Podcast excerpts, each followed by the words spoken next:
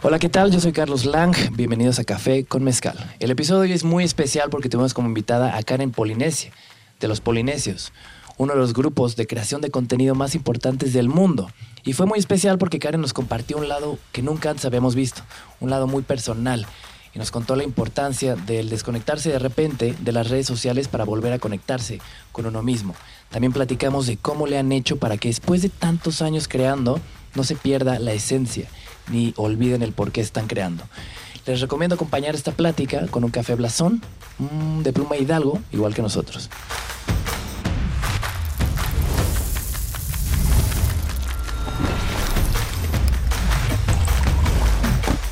Bienvenidos a Café con Mezcal. Bienvenidos una vez más a su podcast de Café con Mezcal, donde el café pone la plática y el mezcal la pone mejor. Uy, ¿Sí o no? Pues eso creo. Nunca he tomado café con mezcal. ¿Cómo crees? No. De tantas veces que vas a, a Oaxaca. Pues es ¿nunca que creo que es tu invención, ¿no? O sea, como No. que no es tan común. O sea, de hecho a mí se me ocurrió probarlo a raíz de una rola de Lila Downs Ajá. que dice, cuentan que en Oaxaca se toma mezcal con café. Y de ahí dije, lo quiero probar. Ah, no, un día en un palenque Ajá. en San, San- ¿cómo se llama? San, en Matatlán. Sí, Ahí, un Matatlán. día estamos en la mañana todos crudos y llegó el maestro mezcalero de nombre Oscar y me dice, te ves muy tronado, bro, dale un trago a esto. Yo dije, a huevo, café. Y de repente le doy un trago y dije, ¿qué Pues yo creo que esto?". para eso es para levantar, porque Pero- cuando yo estuve en Oaxaca y era como, ¿y dónde está el café con mezcal que tanto Carlos me está hablando? Y era de, no, o sea, eso ca- no. Es que es más como de pueblo, más como de. Es algo antiguo, no es algo tan moderno, ¿sabes? Sí. Y también es, es algo muy. O sea, no hay medida. Es como. Es como, órale, Sí, ahí, échate, a ver, a ver sí, te recupérate. Pues bienvenida, querida Karen, Carunias, eh, de Plática Polinesia, Sí. donde los tres hermanos polinesios son de los creadores de contenido más importantes. Yo digo que del mundo. Me puse a hacer todo mi research, hice varias eh, investigaciones. Ah, mira, a ver qué tal, Eh, qué hay ya me dirás, lo que sí no me acuerdo es en cuántos millones de suscriptores vamos, de todos juntos. Ay, todos juntos, la Aprox. verdad, eh, no, no, o sea, como 50 y algo. 50 no sé. millones de Pues suscriptores. que unos hay 24, en otro hay como 15, en otro hay 15, el otro hay 10 y en el otro va a llegar a 10. Entonces, por ahí andamos. Wow, 50 y tantos millones de suscriptores. ¡Uy, es ¿Qué un montón! O sea, los dejé de contar. Desde hace mucho me, me dejé de preocupar por los números. Mejor que vayan Que- ahí que pasando fluya, y tú sí. vas haciendo tu chamba. Exacto. Oye, a ver, tengo muchas maneras de presentarte, pero me encanta esta dinámica donde invito a mis invitados, vaya la de redundancia, a presentarse. ¿Cómo te presentas ante Ah. alguien que no te conoce? Cuando alguien... Uy, Es que justo estaba hablando con, con Richo Farrell que, hay- que hay hasta maneras diferentes de presentarte. Claro, depende del foro, ¿no? O sea, si, si estás en un foro profesional que le estás hablando a gente que pues quiere aprender, pues te presentas así, ¿no? Pero A si ver, estás- ¿cómo, ¿cómo es eh, Karen Eh, frente al foro? Bueno, eh, yo soy eh, Karen. A mí me gusta más que me digan Ana. Eh, eh, con mis hermanos tengo un proyecto que ya empezó más de, pues ya casi 10 años What? de trabajo y pues todo empezó con una broma en internet y ahora estamos aquí, soy aquí, así es como, ¿dónde está la audiencia? No, pues realmente eh, me dedico a hacer contenido en internet, eso es lo que me dedico. Y hay mucha exploración, eh, curiosidad, experimentación de lo que nosotros pues nos gusta hacer, ¿no? Y pues muchas veces eh, hemos juntado como nuestras prácticas, por, eso, por ejemplo lo que ha estudiado mi hermano, que estudió marketing, yo estudié nada que ver, pero creo que me ha ayudado muchísimo, sobre todo con entender las plataformas, estudié ingeniería en transporte, pero es más como ingeniería en sistemas, es como entender un poco los algoritmos. Entonces, pues esto ha ayudado mucho también a, poder saber cómo eh, subir algo en, en una nube y saber cómo poderlo mover, ¿no? ¿Pero sabían cómo subir algo a la nube hace 10 años? No, ¿Sabían lo que estaban haciendo? No, o sea, empezó con una broma. O sea, imagínate. Yo vi la broma. Está horrible. Oye, Yo digo, preocupé, ya que esos videos desaparezcan. Pero mira, la verdad es que no, o sea, no los hemos desaparecido porque es parte de nuestra Por historia. supuesto. O sea, es parte de lo que eh, éramos como empezamos, ¿no? Y, y por más que eh, pues te vas profesionalizando, vas como explorando otros caminos, la verdad es que siempre es importante saber dónde empezaste, ¿no? O sea, que es esa, fue esa raíz. Y digo, tienen videos de bromas como esa, de chistes, eh, vlogs. Pero si tuvieras, si pudieras definir el tipo de contenido que hacen con una sola palabra, ¿cuál sería? Una sola. Eh, entretenimiento. Entretenimiento. Ujú, Chido. Cerrado. Así. Te conocí, tuve... Ah, estábamos con Memo justo, haciendo una producción, hace como dos Ay, años, ¿no? sí es cierto, en el Sí, parque. en el parque. Sí. De repente te acercaste y me dijiste, oye, ¿tomas fotos? Y yo, sí, mira las, las fotos que te he estado tomando. Y dijiste, wow, qué padre. Desde ahí nos conocimos, Ajá. nos seguimos en Instagram y me dijiste, hay que vernos un día para tomar fotos. Oye, nunca Ana Karen, día. ¿cuántas veces hemos hecho fotos? Pues hicimos unas en Oaxaca que quedaron Ah, preciosas. toda la razón, Esa, yo creo que no, la La primera única, vez, la pero única eso vez fue hace, hace como- unos meses. Sí, en noviembre.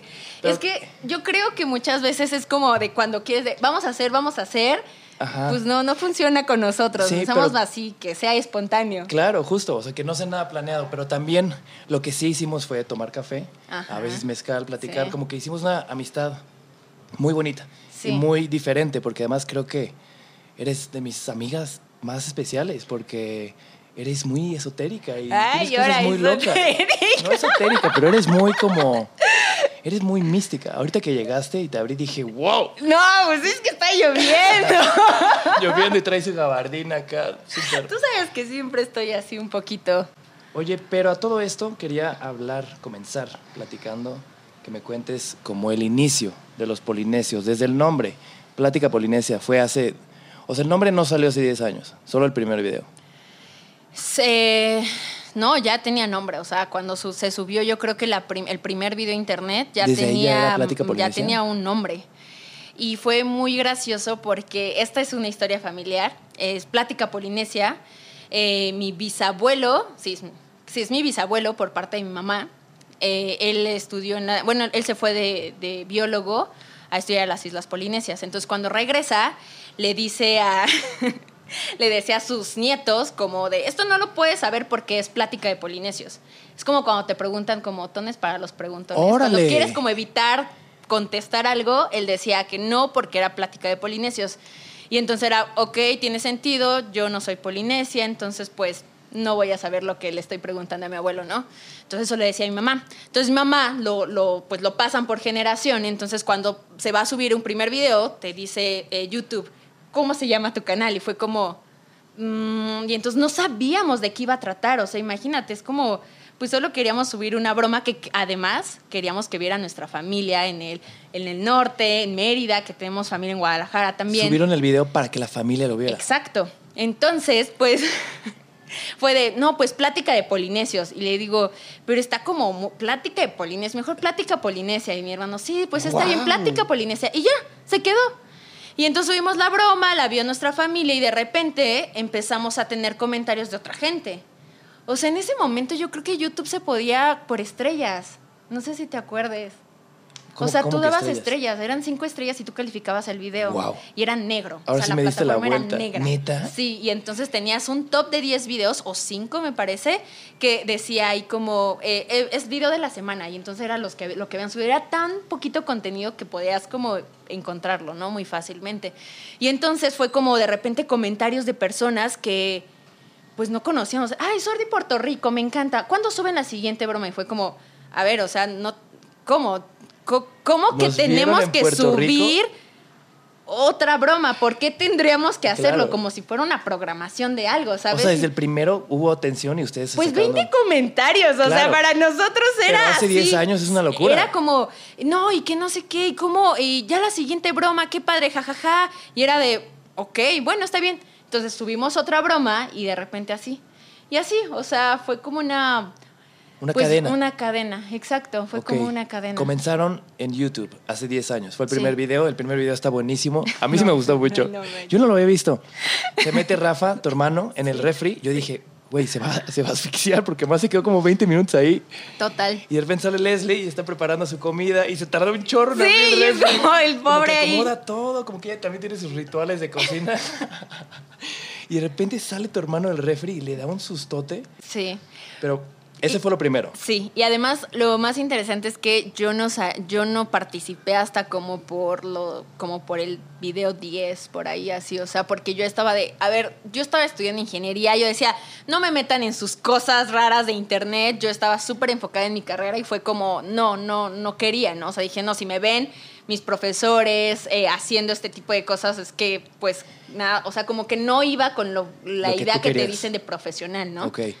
Entonces, el internet en ese momento era borrachos, caídas, eh, choques eh, y bromas. Edgar se cae. Edgar se cae, el de la canaca, esa época, ¿eh? Me acuerdo hasta lo Yo me acuerdo todavía de los diálogos. Sí, la agarraron ¿Y como mis, ¿cuánto, dinero era? ¿Y mis 100 mil pesos? ¿Y mis 50 mil 50 pesos mil qué? pesos. Pero neta, soy ¡Qué de esa época! generación, soy de esa, o sea, empecé a hacer contenido cuando estaba eso, entonces... Imagínate, yo estaba estudiando esta ingeniería, además que estaba haciendo muchas cosas en, en, en, en escuela y todo. Sí dije, no, o sea, ¿qué, qué es esto ahí de, de en bromas y con los borrachos? Dije, no, no me metan. Entonces, pero después vi cómo mis hermanos, o sea, se divertían tanto. Grabándolos. Grabándolos. Y era así. Y, y, y hay que hacerle una broma a mi mamá y que no sé qué. Y yo mientras... Guau, sí, la de Y fabuloso. yo sí, ¿no? Y yo estudiando, o sea, yo estudiando y yo los veía y, y sí fue una época que yo me desconecté mucho de mis hermanos, porque yo estudiaba en la tarde, bueno, más bien en la tarde todo el día y llegaba a las diez y media de la noche a mi casa y me ponía a hacer tarea y me despertaba como a las ocho y órale a la escuela, ¿no? Entonces, como que no los veía, no veía a mi familia, no veía a mis papás, no veía a mis hermanos. Y entonces vi que mi hermano Rafa con Leslie empezaron a ser muy unidos por esta dinámica que tenían de grabar videos. Y dije, ¿En qué momento le entraste? Pues en un momento en el que yo vi que eran La pasaban tan bien. Que, que la pasaban bien, que decía, wow, o sea, Está quiero chido. estar con ellos, o sea, mis hermanos, o sea, al final fue como yo siempre crecí con ellos, jugábamos con ellos, o sea, jugué con ellos todo el tiempo hasta que mi hermano se fue a la preparatoria, dejé de jugar con él, pero siempre fuimos muy unidos y entonces al ver esta dinámica me hizo recordar esos momentos en que me divertía y jugaba con ellos y dije, va, pues, o sea, no creo que esto llegue a mucho, o sea, Wow. voy a hacerlo. Y entonces esa fue la razón por la que yo decidí entra- entrar a la dinámica de Plática Polinesia, por estar con ellos. Pero entraste a la dinámica, o sea, como hobby. Sí, claro. Nunca fue como, o sea, ¿en qué momento dijiste? No, yo creo que cuando lo, lo vimos en serio fueron tres años después. Ah, tres años después. Sí. Y, a esa, y en esos tres años tú sigues estudiando y Sí. grabando y bromas y fabuloso y tomando fabuloso. Eso es increíble. Además que fue muy buena y se viralizó tanto esa, esa broma que hasta en otros países la veíamos replicada. ¿Qué? Sí, era ¿Eso de cuánto wow. fue? Como hace siete años. Pues sí, no más, yo creo que como Wow. nueve años La fue broma como es en que esa. rellenan un, un fabuloso con jugo de uva. Ajá, y le- fingimos que estamos haciendo un reto para internet porque pues que eres vistas y entonces llega tu papá y te ve tomándote un fabuloso porque estás haciendo cosas para internet. Entonces mi mamá y mi papá casi sin fans es como esto tiene cloro, ¿qué te pasa? te vas a morir, guau, tus intestinos. Oye, empezó entonces hace 10 años en YouTube. Y de ahí, eh, ¿cuál fue la red que siguió? Twitter. Yo creo que Facebook. Facebook. Fue Facebook, estaba eh, muy fuerte Facebook en ese momento también y como que estaba explorando esta idea de, la- de los videos. eh, pero como que Facebook nunca, como que No amarró. no, no, como que nunca machamos muy bien. es con- que es una dinámica Facebook. extraña, ¿no? Y es que es Siempre ha sido como incómodo, ¿no? Es raro, ¿no? Es como cuando no, te- o sea, como, no sé, me lo imagino, es que está lleno de tantas cosas que puedes encontrarte cualquier cosa. Entonces nuestro contenido sí iba muy diversificado, o sea, de hecho fue la razón por la que hicimos los canales que con distintas eh, como temáticas, podría decirse, y era de Facebook, tenías que meterlo como toda una licuadora y hacerle así y a ver qué salía, ¿no? Entonces Claro. como que no nos encantó, pero también fue Le Facebook, le entramos. Y claro. después le entraron a cuál? a Twitter. Instagram. A Instagram. Ah, Twitter y Ajá. después Instagram. Y después Instagram. O sea, la idea fue, nos está yendo chido acá, no hay que quedarnos con eso, hay que abarcar todas. Exacto, ya está. Y ahorita en TikTok. Órale. ¿Y podcasts no van a Pues hacer? no es mi primera vez que ¿Es la hago. Ah, me- primera vez que es un podcast? Sí. ¿Cómo He estado en radio, pero podcast es la primera vez. honor! Sí, no, gracias. Porque la verdad es que yo tenía muchas ganas de, de hacer, un- o sea, de estar en uno. Porque me gusta, o sea, yo cuando estaba en la preparatoria los escuchaba muchísimo. Entonces dije, wow. es justo lo que te iba a preguntar. Tú, o sea, los disfrutas mucho. O sea, Sí. en la prepa, Sí. Ok, yo creí que los podcasts eran algo de que hace tres años comenzó. No, había uno increíble que no sé si ustedes lo conozcan, chicos. Era de Olayo Rubio. ¡Guau! Por supuesto, Claro Olayo que Rubio. sí, era el- increíble, porque te llevaba una Pero esos no se llamaban ficción. podcasts, Claro ¿no? que sí era un podcast. ¿Sí? El siguiente Ah, podcast. eso era de radio entonces. O, sea, después fue de radio. O sea, no, no recuerdo cómo hizo su dinámica, pero a mí me encantaba. O sea, para mí era un escape de, de la escuela. Entonces, mientras iba en el transporte, mientras iba en camino a mi escuela, yo me echaba esos podcasts. Wow, tú eres de la vieja escuela que sabe y conoce y disfrutó los podcasts. Pues porque es que- como que están poniendo apenas de moda. Yo, yo le acabo de entrar al. No, es que yo creo que es, la, es generacional. Es generacional, porque yo recuerdo que quien me presentó los podcasts era eh, personas de la universidad, o sea, que yo me juntaba, era muy chiquita, pero me juntaba con personas, siempre me juntaba con personas más grandes eh, que yo, y entonces me decían, no, mira, esto. Entonces siento que ya esta generación creció, o sea, ya, ya hay otra generación que no le da tiempo ver un video de YouTube, porque ya eh, normalmente lo que hace YouTube es que de repente llegas a ver como en qué momento llegué a los gatitos, ¿no? A los perritos y dices Y dos horas hora, gastadas. dos horas. O una Ajá. hora, exacto. Entonces, los podcasts ayudan mucho a las personas pues que están haciendo cosas, están ocupados, que están en otro donde mientras estás escu- escuchando algo, ¿no? Y, y la pues y la radio no puedes, ¿no? O sea, no puedes escoger lo que tú quieres. Claro. Entonces, eso creo que llegó ya una generación que se que, que creció con el internet, pero ahora está tan ocupado que no puede ver internet como normalmente lo hacía, entonces por eso están como regresando Wow. los podcasts. Justo lo que le contaba igual a Richie es esta idea de que a mí me costaba mucho trabajo decir, como me tengo que sentar una hora y media a escuchar este podcast, no Ajá. lo puedo creer. Y justo lo encontré, encontré este uso como en tiempos, eh, cuando estás lavando los platos, cuando estoy caminando al parque, cuando voy en un Uber. Y además hay de tantos temas, puedes hacer de lo que sea. Puedes es como aprender. internet, pero solamente escuchas. Sí, es como en lugar de ir así oídos. pensando en la nada en el Uber, puedes ir aprendiendo alguna dinámica, algo Total. interesante. Yo recuerdo que cuando empecé a buscar como los podcasts hace como cinco años solamente, o, o como no sé, había muy pocos en iTunes, recuerdo. Y había uno como de para aprender a beber vino. O sea, este tipo de cosas tan especializadas. Yo recuerdo que era tan aburrido y yo decía, ay, ¿por qué nadie más hace como contenido como tipo el de Olayo? Que era como esta ficción, pero también con política. O sea, a mí me encantaba. Y entonces quería más como eso y no había. Y ahora que hace poquito me metí como a Spotify, estuve viendo, Un está mundo. lleno, es un, Un mundo, mundo. y es súper padre eso, me encanta porque es como, bueno, ahora es otra, otra plataforma en donde puedes pues expresarte cada vez como que siento que el contenido va más dirigido, o sea, como que va más especializado, es más personal. Por supuesto, y contar cosas diferentes, ¿no? Total. Estaría muy padre que hicieras uno. Estaría bueno, o sea, ya no, me- mi vida es demasiado, o sea, está muy ocupada, pero sí la verdad es que me gustaría en un futuro, o sea, me gusta mucho eh, hacer este tipo de contenido. Cool. Oye, ¿qué te parece tu cafecito? Pues muy rico, ¿eh? Está Yo bueno, creo que me vas a tener que preparar uno más. Hacemos refill. Hay una frase que me encanta que dice, de hecho creo que yo lo dije una vez hace mucho tiempo, que el los que toman café de noche es porque quieren dormir poco y soñar mucho. Y te digo eso, y te digo eso porque ahorita que llegaste te saqué las dos bolsas de café blasón y te dije, oye, ¿quieres el que, el que es descafeinado o el que tiene cafeína? Porque ya es tarde. Hoy estuviste grabando todo el día. Sí. Llegaste de noche. Yo no me acuerdo cuándo fue la última vez que tomé de noche, pero dijiste, vámonos de lleno. Claro, o sea, es que creo que el café, o sea, para mí es como mereces eh, eh, eh, esto, ¿no? O sea, es como que te, te levanta, si hay un- una estimulación que te hace que a mí me encanta. O sea, yo también ya tiene mucho que no tomo café de noche porque no duermo y necesito pararme muy temprano al día siguiente, pero dije, vale la pena. Esto es un día Qué especial. chido, qué especial. Y mañana que te levantas. Ay, no sé, mi, ya mi, cu- mi cuerpo se ha levantado últimamente a las 5 de la mañana que digo, digo, ay, como que ya se tardó el sol en salir, ok, bueno, voy a meditar, voy a leer, o sea, pero dura, dura bastante la mañana si te paras esa hora, ¿eh? Bastante y nadie te molesta. Hace poquito escuchando un podcast, eh, hablaban de la diferencia de ser un freelancer, un chambeador independiente y un emprendedor. Y, un emprendedor. Y el emprendedor es como esta persona que, que no solo trabaja en su tiempo libre, sino que también tiene como diferentes diversificaciones. ¿Tiene tiempo chamba. libre? Sí. ¡Ay, dijiste, Rosita, lo conozco! ¡Ay, qué bonito! Qué Muchas chido, gracias. qué chido, qué chido, qué chido, qué chido, qué especial.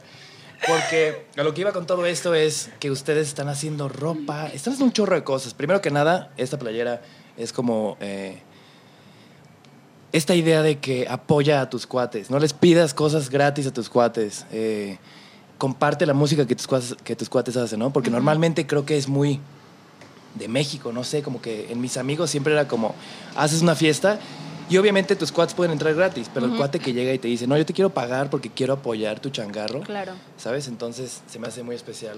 Sí, la verdad es que el, proyecto que, que es Pepe Market es un proyecto que para mí fue un gran challenge porque eh, digamos que yo entré en una dinámica de vida en donde, mm, o sea, trabajaba mucho, mucho, mucho, mucho y como que mi espíritu me empezó a pedir como más, más algo distinto. Es como, bueno, ya sé expresarme en videos, ya sé esto, ya sé esto, ya sé esto, ya sé aguantar horas, jornadas larguísimas con energía, ahora qué más, ¿no?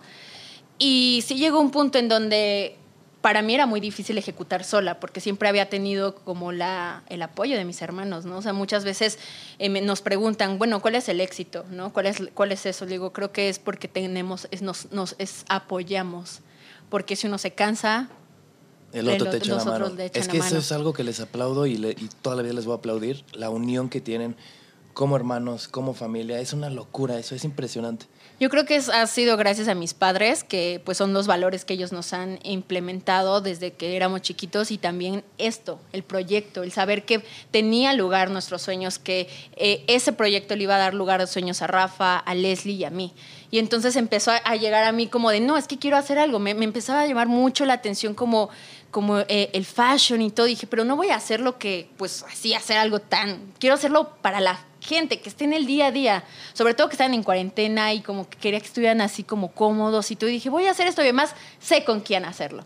Sé, conozco a alguien que le apasiona también eso, eh, que sé que busca que, que se tenga calidad en, en- en las cosas que se hagan en México y que cree mucho en la industria en México. Claro. Porque muchas de nuestras eh, mercancías, eh, por cosas así de costos, ya sabes, se hacen en China. Y yo dije, no, yo quiero realmente apoyar a la gente, porque yo sí creo que también hay talento, ¿no? Muchas veces lo que nos falta a lo mejor es orden.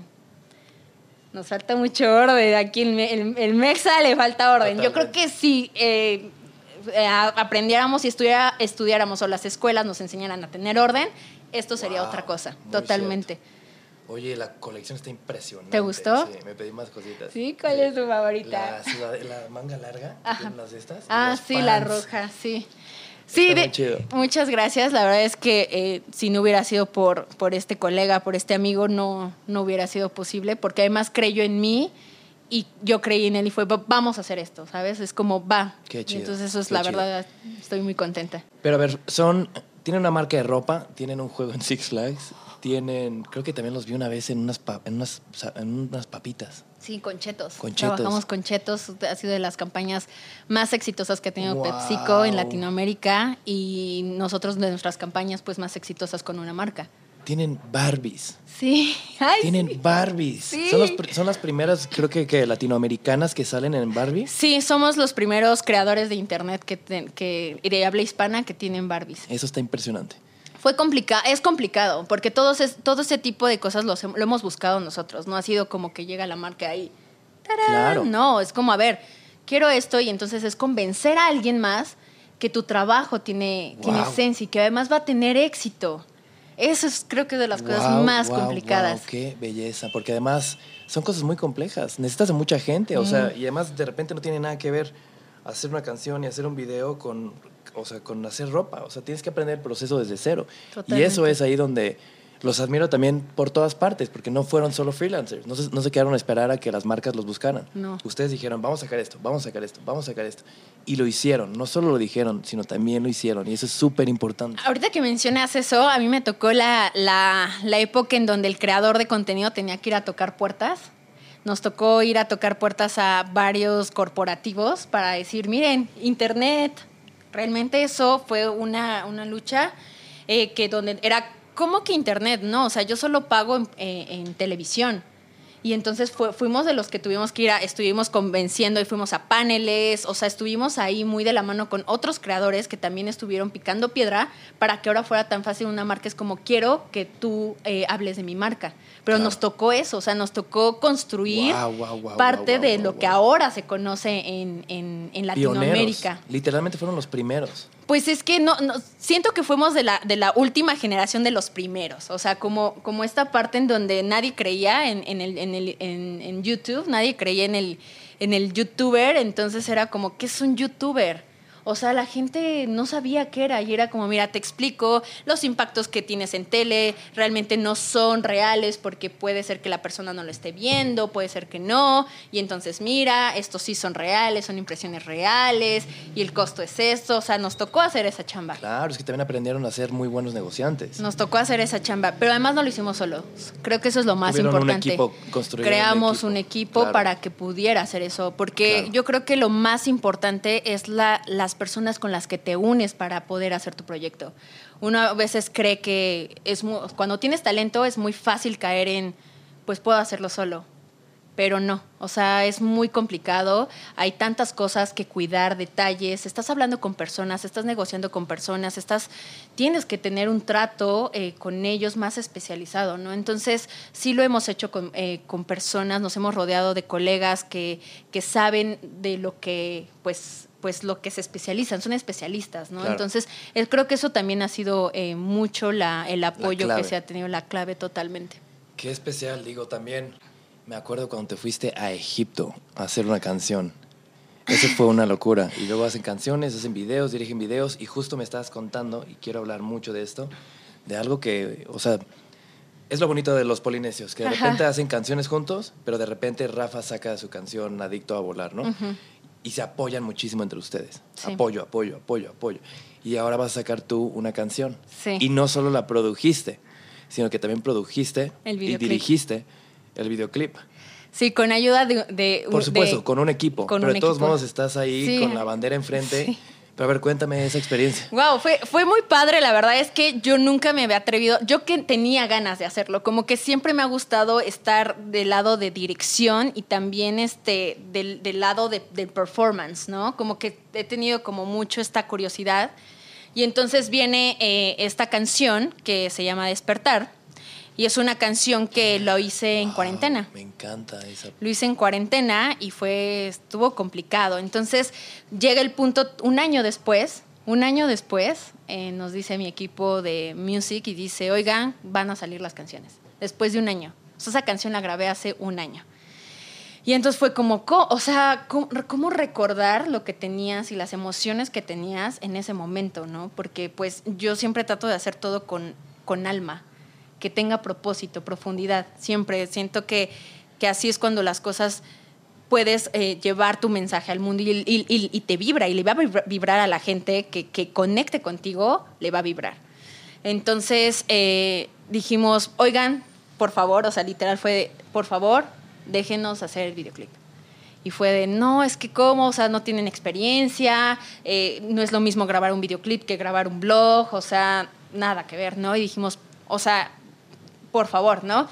Y entonces, pues sí, nos dejaron, fue de, ok, va, va, háganlo. Y pues eh, tengo amigos de cine, que estudian cine, que, que realmente em, nos han acompañado em, durante este tiempo, nos hemos hecho muy amigos y fue de, oigan, vamos a hacer esto, eh, pero vamos a hacerlo como comunidad. Como comunidad yo lo, les puedo dar, ¿qué les puedo dar? ¿Qué les puedo ofrecer a cambio de que eh, ustedes eh, apoyen a esto, ¿no? Con, con su talento también. Entonces, creo que algo que eh, estoy explorando y, me gustaría como ir explorando ahorita y estoy intentándolo es trabajar en comunalidad. Porque creo que ahora ya todo mundo quiere como un, un a cambio algo monetario, ¿no? Es como, bueno, ok, sí, si tomo fotos, si te grabo, si te hago esto, pero págame. ¿no? Y creo que sobre todo en las personas que están creando, eh, los artistas, los, los eh, que graban de audio, todo están queriendo emprender también. Y es muy complicado emprender desde el lado técnico. Más como técnico, más que solo eres la, la cara, es como más sencillo, ¿no? Porque lo entienden más.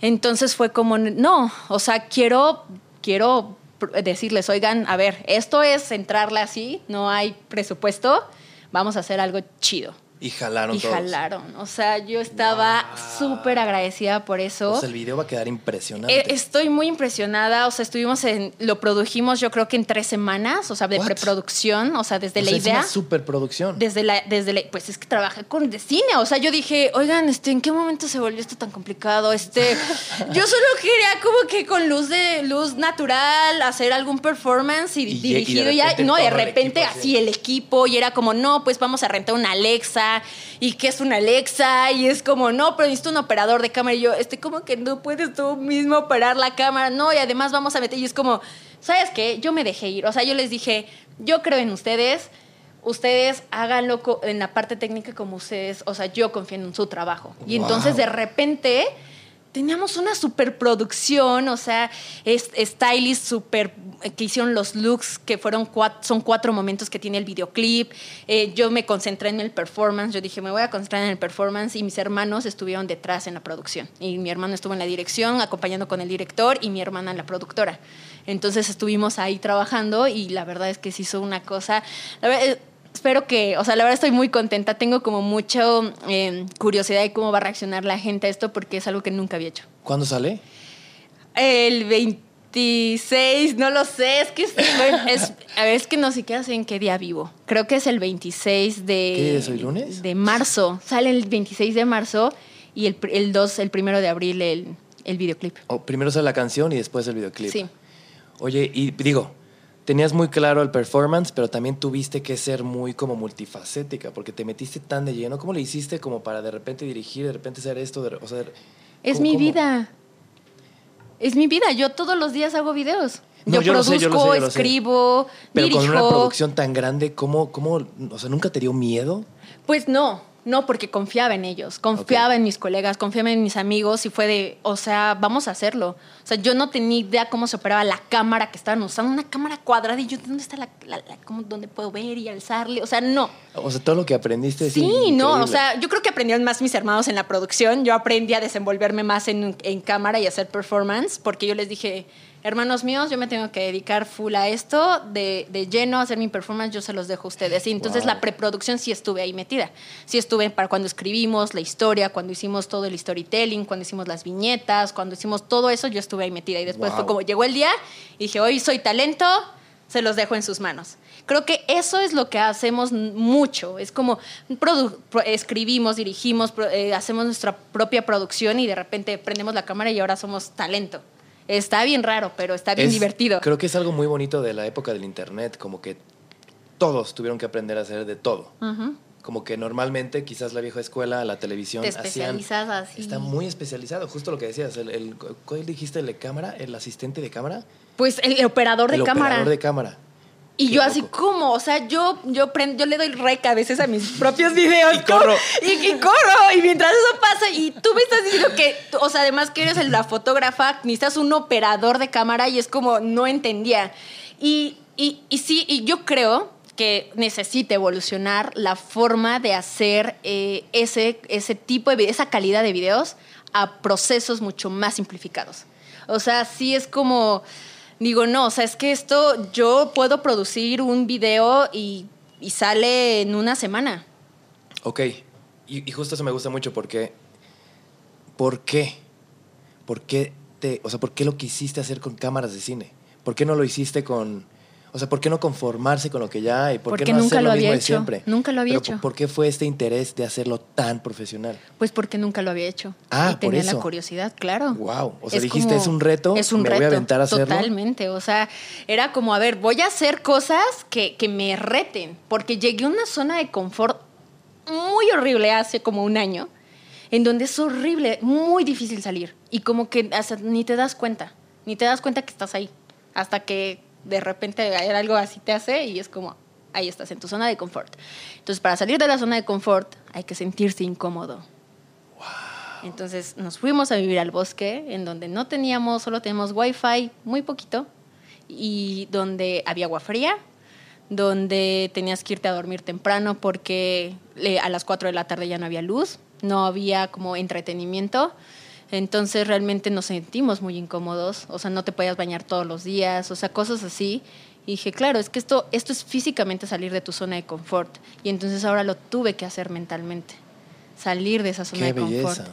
Entonces fue como, nunca había hecho cine, nunca había producido de ese nivel, como cine. Y dije, estaría muy padre. Y me, y me sentía tan, tan insegura, con miedos y con una incomodidad de no tengo la menor idea cómo se opera esa cámara. No tengo idea por qué esta luz está aquí. No tengo idea por Pero esto. confiabas. Pero yo confié. Wow. Confié y dije, esto, esto es salir de la zona de confort. Estar haciendo otras cosas que, que te sientes un poco inseguro. Y creo que así es lo más fácil, es la, la parte como más sencilla como de detectar que ya está saliendo de tu Claro. zona. Soy muy de frases. Tú sabes que siempre me ha encantado de repente sacar eh, pequeñas, pequeños pensamientos. Y te tengo dos muy chidos. Uno A es. ver, échalos. El primero es: si no te reta, no te cambia. Y Karen, tú estás cambiando todo el tiempo. Eso está muy cañón. Y la segunda: si no me muevo, me muero. Exacto. Y esta idea es de que si un coche no se mueve, se, se echa a perder. Sí. Si el planeta no diera vueltas, ¿qué pasa? ¿Sabes? O sea, como que siempre estar en movimiento, es muy Movimiento. importante. Totalmente. Pero a ver, en esta época tan tranquila, Ay, tan congelada, ¿cómo puedes mantenerte en movimiento sin moverte? wow. O sea, para serte sincera, yo sí me moví. Yo sí me moví. Te o sea, fuiste a un lugar donde sí fui. seguro, te yo dije, ok, si, si la situación es que no puedo estar con gente, me voy a un lugar donde no hay gente. Me voy a mover en un lugar donde no pueda tener acceso a, a- a personas y solamente voy a estar con mis hermanos. Y eso fue lo que hicimos. Nos fuimos, o sea, de road trip desde Los Ángeles hasta Washington, solo los tres, y luego nos quedamos a la mitad del bosque. Esa es una gran distancia, Karen. Es muy larga, sí. Fueron varios días y además a nuestro ritmo de que grabamos y que pasa algo y nos interesa y vamos a grabar y ya perdimos una hora de viaje. Fue largo, o sea, normalmente siempre hacemos más tiempo de lo que una persona normal hace. ¡Qué belleza! En toda esta idea de, de la marca de ropa, de tu estilo, de sus videos, de su, como que hay una línea conductora que tiene muy claro el estilo que tienen. O sea, como que no, no sé cómo, cómo definir el estilo que tienen ustedes, pero es como, como si Tokio y de repente luces neón y de repente está muy loco eso. ¿De dónde les salió esta idea? Porque además los tres están en sincronía con este estilo tan loco que han desarrollado. Pues. Pues para eso, o sea, como que siento que cada uno ha, ha tomado como su especialización y a mí yo agarré la parte visual. Órale. Yo les dije, miren hermanos, confíen en mí. Eh, yo voy a llevar la parte visual, quiero llevar toda la parte de arte, de, de- de los videos, de la marca y también pues de ustedes físicamente si me lo permiten, ¿no? Y primero Confiaron. no. No, primero no. Ah. No, o sea, yo fui la primera que que empezó, o sea, a- me, me- me pinté el pelo, fue la, fue la primerita. ¿Cuál fue el primer color de pelo? Morado, fue morado. Y entonces Como fue los- como. no, y fue- los ah, flech- los Sí, como estos, pero en el pelo, en acá atrás, ¿no? Y entonces mis hermanos, no, y que no sé qué, que no sé qué tanto. Porque además venimos de una familia muy conservadora. Muy conservadora. Entonces hacer eso era como, wow. ¿Qué es esto? Rebelde. Y entonces mis hermanos vieron que, pues que no pasaba nada, al no pasa nada, o sea, no, no cambias, tu esencia sigue, o sea, no, no. Y, y lo único que a lo mejor te, te no te atreves, porque claro que querían como hacerse algo en, físicamente, pero es porque la gente habla, porque la gente a lo mejor te puede señalar o te puede enca- encasillar algo. Y entonces ellos dijeron, va, vamos a hacerlo. No, pues les encantó, éramos los primeros youtubers con pelos de colores y que no sé qué, y de repente todo el mundo te pelo de color, ¿no? Y de repente fue como, no, a ver, ok, ya hay pelo de color, ya todo se ve, parecen que se ven bien, ahora vamos a llevarlo al siguiente nivel. Siempre hemos pensado como, ok, ¿cuál es el siguiente nivel? ¿Cuál es el siguiente nivel? Entonces, de hecho, en esta época yo me estoy, yo estoy haciendo toda la, la dirección de arte de los videos que van a salir, de los videoclips, de la marca, yo he llevado como esta parte y pues al final pues mis hermanos confían en mí. Ok, te tengo una pregunta. ¿De qué color de pelo me, se me vería bien? Mm, interesante. Color de pelo. Es que, ¿sabes qué? Como que yo Es que siempre yo te imagino muy orgánico. No, no, no, no, y o no, orgánico. O sea, como eh, me, te veo y es como naturaleza, madera, hojas, o sea, como ese tipo de cosas. Entonces necesitas como un a lo mejor un como plateado un poco, algunas Órale. partes plateadas, Ah, o sea, ¿no pero muy plateado? no, no, no, no, no, no, no. Algo así de plateado un poco. No sé si me atrevería. Es que, Lo- es, joven- es es que... que- está bien raro, o sea, está bien difícil dar esos pasos. Y eso es como físicamente, pero hay muchas otras barreras igual mentales que te pueden en muchas otras cosas de tu vida. No me puedo que ni no te imaginar atreves. cómo sería eso. Neta, te lo juro. Eso está muy loco. Pero bueno, ya vamos de lo bonito. Ahora quiero que hablemos de lo difícil, de la disciplina, del equipo de trabajo que han generado, que son muchas personas que trabajan con ustedes, ¿no? ¿Cuántas personas serán? Bueno, pues tenemos dos equipos, que son eh, un equipo que se encarga toda la parte del contenido y otro equipo toda la parte como de management, más como de las cosas Más grandes, pesadas, en que tienes que ir a hablar con corbata, ese tipo de cosas. Ok, ok, ok, ok. Que a ver, la verdad eso como que a mí no me gusta No mucho. gusta. Entonces son estos dos equipos, en un equipo el equipo es el, el equipo de las corbatas es más grande, son como 23 personas y el otro equipo son como 15, 15 personas. Wow. Porque todo este éxito, todas estas eh, chetos y Six Es Flags y Barbie, imposible no hacerlo a solo, imposible. Y también importante y más importante, antes del equipo, la disciplina que tienen ustedes, porque ¿qué? suben un video diario, ¿no? Sí, eh, de- fíjate que todos los días subíamos video diario hasta hace sí, un yo, año. yo sé que eso apenas acaba de cambiar, pero cuéntame un poquito cómo es esta idea de cómo pueden subir un video diario. Pues con mucho trabajo. Con mucha disciplina. Con mucha disciplina, literal, respirábamos, vivíamos eh, 24/7 haciendo videos, o sea, haciendo contenido, todo el tiempo estábamos pensando y era como, ¿qué voy a hacer? Mi vida, ¿qué, qué voy a enseñar? ¿Qué voy a mostrar? Tun, tun, tun, ese tipo de cosas. Y después, bueno, ahora la paso a la postproducción, ¿no? Y nada más hay tres días para editarlo o una semana, ¿no? Dependiendo de la complejidad del video. Y de repente en esto, esto lo que pasa es que tienes que ser muy ordenado para poder llevar esa programación tan... Tienes muy presente el orden. Pues es que me ha costado. Soy muy desordenada. Era muy desordenada en mi vida. Muy. Entonces creo que lo que a, mí más me costaba era tener orden. O sea, yo lo tenía todo aquí en mi cabeza, pero para pasarlo y darle a alguien como las indicaciones para algo, o sea, era un desastre. Entonces, Entonces, yo prefería secreto- hacerlo todo. Claro. Y así, pues, no el podía. secreto puede estar entre el orden y la disciplina. ¿sí? Porque la disciplina es, es, es tener como este, es como, a ver, voy a hacer el levantarte temprano, si necesitas grabar, el estar duro y duro. y Pero la cosa es que duro. en videos, especialmente en contenido que que ustedes hacen, no es como, no puedes sentarte a sumar, no, no puedes sentar, o sea, a lo que voy es, necesitas siempre una idea fresca. ¿Cómo le hacen para siempre tener ideas diferentes? Viajando. ¿Se les ocurre algo que lo escriben? Nos dimos cuenta que el, el salir de tu, de tu espacio, que regularmente está, te ayuda mucho a la creatividad, muchísimo. Entonces nosotros como que lo hicimos no conscientemente, no sabíamos que esto nos ayudaba y entonces viajábamos. O sea, teníamos como al mes dos, dos viajes por lo menos. Pero ¿no? de aquí al otro mundo, ¿no? Sí, no, era, es que, eh, o sea, fue tan fácil viajar. Llegó un momento donde fue tan fácil viajar que puedes ir a cualquier par- rincón del mundo. Con el celular puedes cerrar todo, hospedaje, viaje, vuelo. Todo, todo. Y entonces nos íbamos y era de wow. Y entonces llega la, la imagen mental, llega la idea y dices, claro, hagamos esto, ¿no? Te pasa algo que dices, o sea, cuando fuimos a Egipto no nos dejaron entrar a las pirámides porque veníamos muy excéntricos. Wow. O sea, nos vieron y fue de no. Ustedes son, eh, van a grabar un video musical y nosotros, Wow. no, ¿Cómo eso ya lo hicimos en Marruecos. No, lo hicimos en- el video lo hicimos aquí en México, lo grabamos, pero la- grabamos la canción en Marruecos y de ahí nos fuimos a Egipto. Y entonces no nos dejaron entrar porque estábamos, mi, mi hermano traía un pantalón Me acuerdo, plateado, acuerdo, dorado, me así, acuerdo. y entonces no, y entonces así se empezó a hacer así. Fue muy extraño ese momento porque íbamos con nuestra guía que habla español, que era mujer. Y entonces eh, ahí hay mucho machismo en Egipto. Y entonces de repente vemos a muchos oficiales y personas ahí que de metiches, pero eran puros hombres, así como atacando a nuestra guía y reclamándole cosas como no van a entrar y que no sé qué, y si sigues aquí te voy a llevar y que no sé qué, y dame tu tarjeta de guía y que no sé qué.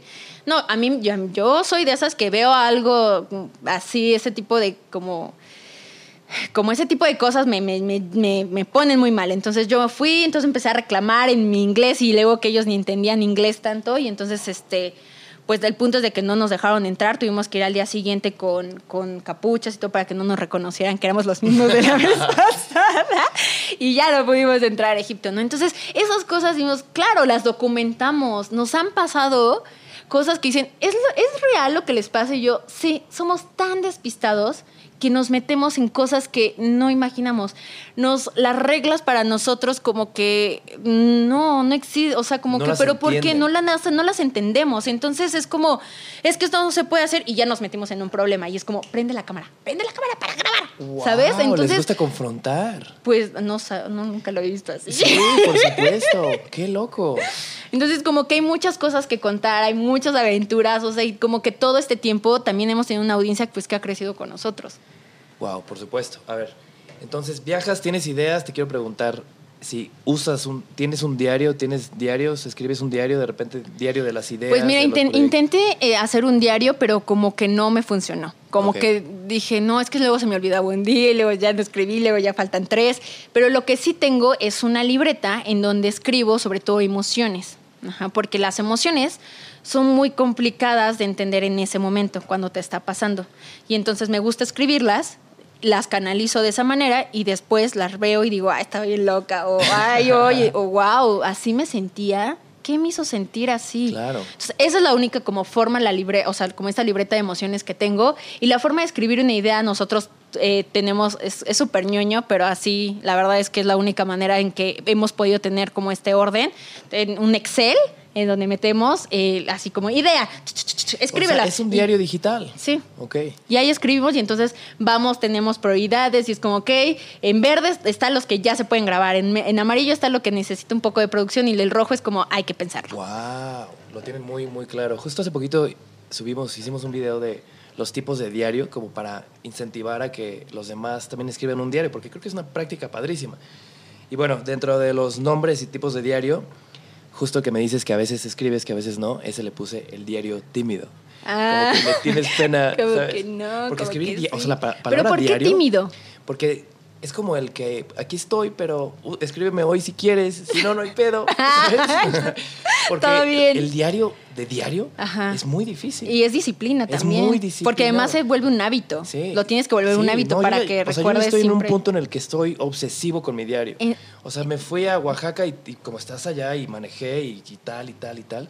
O sea, llegué acá y dije, ok, ¿qué hice tal día? Y, y re- o sea, no. ¿Y, no- qué, y no de qué te, y qué te, qué te sirve? ¿Para qué? Me sirve de muchísimas cosas. No tienes una idea lo bonito que es escribir esto. Por ejemplo, eh, escribir algo muy triste. Una época muy triste. Estoy Sí. diciendo tal, estoy así, así me siento. Y así es como voy a salir adelante. Y de repente ya estoy bien. Y digo, ok, salí así. Eh, Y de repente ah. si me siento triste, digo, oye, en Berlín estaba de tal manera.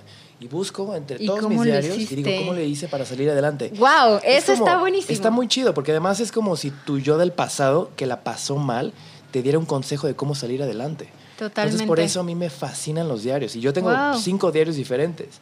Y No, es, y es como, es como un común denominador que he visto con todos mis colegas creadores, porque las ideas se te van. Estás viajando Claro. y si no escribes en tu... Exacto. E- Eso es algo que es como, tienes una idea, escríbela. Por, o sea, es como, hazla, ¿no? Pero si no la puedes hacer, escríbela, porque después se te olvida. Sí, como bien decían, las palabras se las lleva el viento. Totalmente. Y sabes también que la motivación. La motivación se Si tienes viento. motivación, haz las cosas. Ahí. Ese es el momento, porque si no, después no va a llegar. El después no llega. Eso es muy cierto. Y hablando, me gusta este, este tema que, que- que levantaste. Es, es fácil a veces trabajar con motivación porque tienes ganas, porque Sí, tienes ¿no? el orden. Hay un fuego Pero ¿qué interno. haces cuando ese fuego se apaga un ratito? Uy, Y tienes que hacer algo. yo creo que piensas que ya se acabó, se apagó para siempre. Yo creo que piensa, no piensas que es como, ay, un ratito, ya me voy a levantar. No, o sea, si llega un punto en donde pues caes y cuando se apaga es cuando tienes que... Algo muy raro que me pasó, de hecho, fue en la cuarentena, yo tenía como este fuego apagado, porque yo sentía que no tenía una sincronía con mi alma y mi espíritu, como que no se llevaban bien. Hablamos de eso mismo en esta mesa. Ay, sí, Con cierto. mi amigo que chispa de que visitó Sí, de ¿había Barcelona. mezcal? Mucho mezcal. Sí, me acuerdo. Nos pusimos místicos ese día. Pero sí. Sí, entonces... y estábamos tú y yo en esa sincronía igual. Es que es, llega y dices, es que, ¿sabes cómo te sientes perdido? Sí, y sin ganas. sí, sí, sí, sí, es como, y de hecho, la canción de Despertar habla de ese momento. Wow. De ese momento en mi vida en donde no había nada. No había motivación, no había ganas de hacer nada, era para qué. Y, y- y ni siquiera todo tu trabajo, que mucha gente te lo ha aplaudido, ni te llena. Y eso es lo más triste que pueda pasar. Porque dices, todo el trabajo, todo el esfuerzo, ¿para qué? Eso, esa pregunta ¿para qué? Se me hace como tan Oye, no seas tan duro, no seas tan dura contigo mismo, ¿no? ¿Por qué preguntas eso? ¿Para qué? No lo sabes, no lo sé, pero valió la pena antes, pues tómalo y, y- y agradecelo. Haz lo tuyo. Haz lo tuyo. Qué duro. Es duro. Justo hablando de la cuarentena, por ejemplo, me dijiste, eh, a mí se me hace también muy fácil cuando me toca viajar, sacar ideas increíbles. Es que ver fácil, otras como cosas. que la vida te las regala. O sea, las encuentras respuestas en los árboles, en el cielo, en una nube, en, un, en lo que sea. en una respuestas. persona que pasó random y tú, Claro. sí, ahí. Pero eso es cuando viajas. Ahora, Ajá. en la cuarentena nos mandaron a encerrar a todos. A ¿Cómo todos. le haces para.? ¿Cómo podría ser un día? A ver, hazme como el walkthrough, explícame, descríbeme un día de mucha producción y creatividad en la cuarentena tuyo o de Plática Polinesia. Ok, fíjate que estuvo súper extraño porque cuando llega la cuarentena, nosotros estábamos en México y entonces cuarentena y que todos a sus casas y que ni salgan porque según en el aire hay cosas, ¿no? Y ¡ah! hasta cierras las ventanas, que no me dé el sol y cosas así, ¿no? Entonces fue muy extraño porque dijimos, yo estaba en mi casa, mi, herman- mi hermana en su casa y mi hermano también. Y fue de, no, vamos a estar juntos. O sea, sentimos que era un momento de, De que unión. estuviéramos juntos, de unión. Entonces nos fuimos todos a la casa de mi hermano y ahí estuvimos.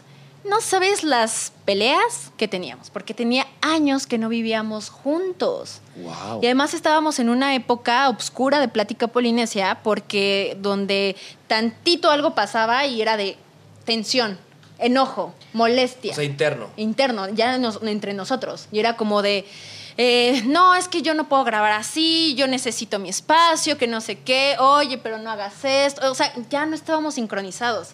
Llega la cuarentena y nos obliga a estar juntos. O sea, entonces fue como, chino, o sea, si no, si no nos estamos aguantando tanto frente a cámara cuando estamos grabando, ¿cómo voy a vivir con ellos? ¡Wow! Es que tu vida es tu trabajo y tu trabajo es tu vida. Sí, y entonces Y llegamos, llegamos y fue complicado y de repente fue como, ok, como que nos dejamos ir, fue como, aquí es un espacio safe. Y entonces empezamos a crear, a creer de, sí, nos mudamos a la casa de Rafa y que no sé qué, y de repente se acaban las ideas. O sea, después de, un, de como tres semanas yo creo que fueron hacer contenido y de repente es como, ¿qué hago ya? Ya, ya, ya enseñé aquí, ya hice, ya hice esto, ya les enseñé cómo hacer esto, ¿qué hago? Un ¿Qué día más? se acabaron. No había ideas. No había Ya no había nada que hacer. Era de, no, ya no tenemos nada que hacer. ¿Y qué hicieron? ¿Qué hacemos? Fue algo súper extraño, pero nos pusimos a sembrar.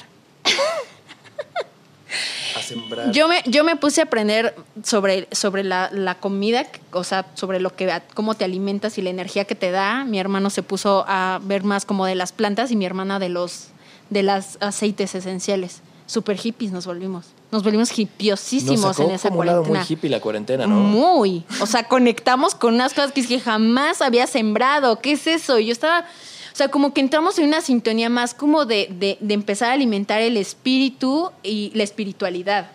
Y entonces fue como, wow, ¿qué es esta cosa tan increíble? ¿No? O sea, que porque estábamos muy desconectados de eso, porque todo lo que nos importaba eran números, eh, contenidos diarios, tú, tú, trabajo, trabajo, trabajo, trabajo, eh, no me importa si te sientes bien o sientes mal, tienes que grabar, o sea, ese tipo de cosas. Como que perdimos como esta parte humana de tan estar tan enfocados en el, en, en- en- en el impacto que tenía el trabajo. Y entonces fue como, no, no nos va a importar. Tuvimos tanta, a mí me dio mucha ansiedad, muchísima ansiedad saber que no iba a subir un video diario.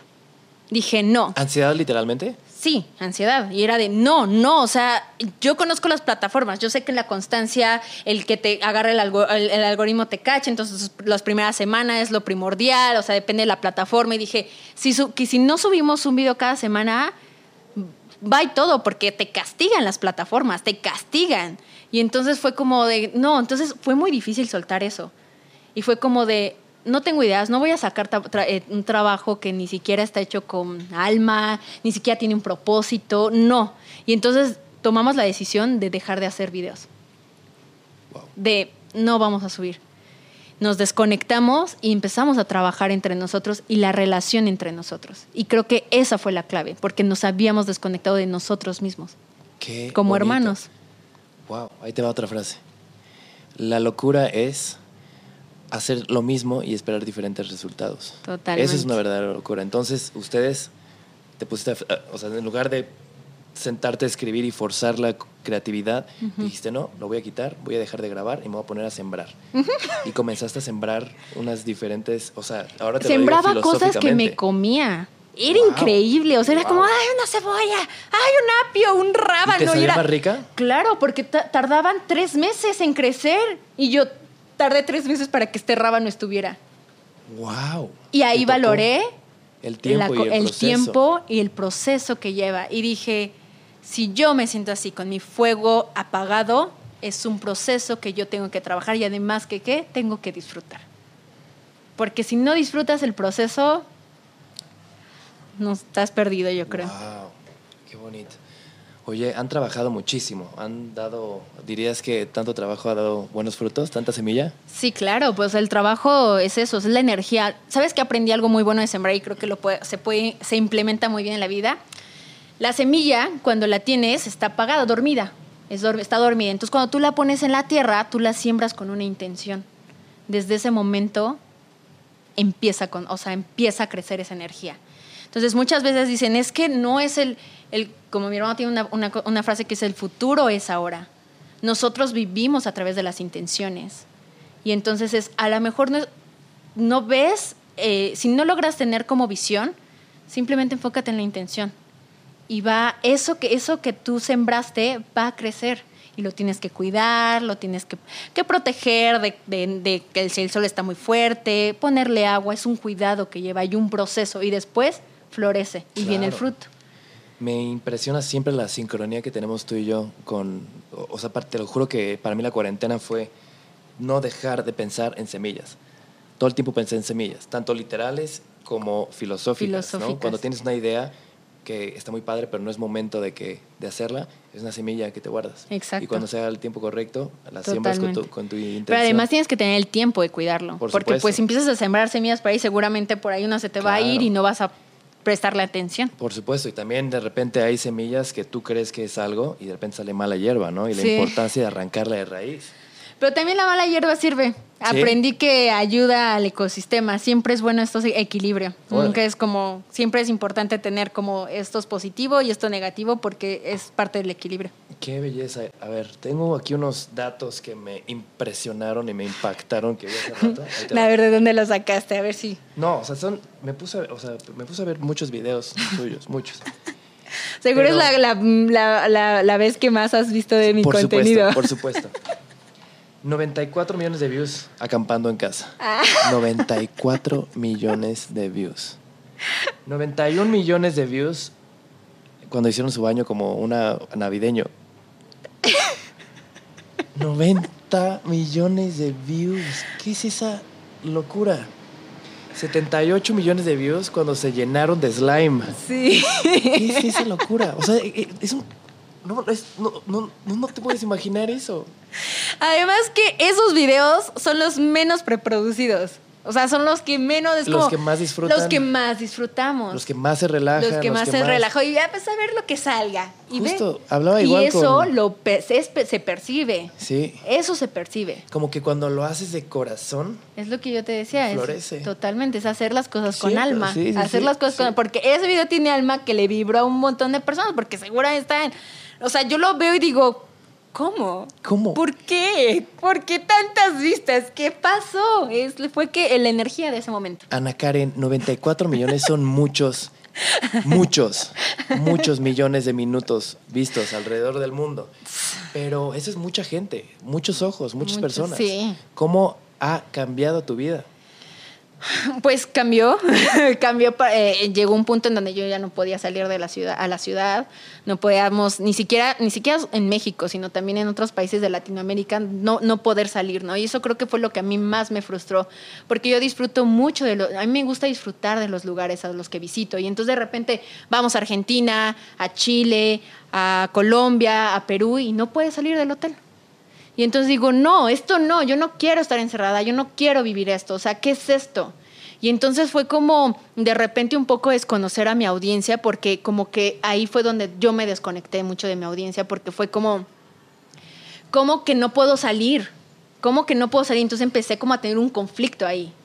Y entonces yo me enojaba mucho conmigo misma porque había, llevado, o sea, como, ¿cómo es posible que no seas valiente y, y, salir? ¿Cómo no puedes lidiar con las personas así? O sea, llegó un punto en donde me daba ansiedad, o sea, temblaba, o sea, de que no podía salir a la calle. Y tuve que, dije, no, o sea, esto no está bien. Claro. Entonces, pues tuve que igual que volver a, a, a, salirme un poquito del problema, porque eso funciona mucho, salirte un poquito del problema y verlo, como otra persona, desde diferente perspectiva. Y entonces dije, ok, eh, la audiencia al final es las personas con las que siempre estoy hablando, con quien siempre le estoy dedicando el video, con eso son ellos. No va a pasar nada, tranquila. Y entonces fue como me relajé y ya, pues poco a poquito he, estado superando claro. eso. ¿Te acuerdas de la primera foto que te pidieron? Sí. ¿Cuándo en el supermercado. ¿En el supermercado? Sí, estaba con mi papá y entonces así íbamos en el súper y de repente llega una chica con, con, su hermano y dice, oh, Dios mío, no, polinesios. Y fue como, ah, pero así, dice, una foto. Y yo, ¿cómo? No. Y es como, ¿cómo una foto? ¿Hace cuántos años fue? Yo creo que como unos siete, ocho años. Ocho años. Sí. ¿Y no te gustó el que te la No, no, no es de que me gustó, me saqué de onda. Fue como. ¿Por? Por. ¿Por, por? qué? ¿Por qué quieres una foto en tu celular? Sí, soy una extraña. Wow. y fue como polinesios y es como. Ah, ok.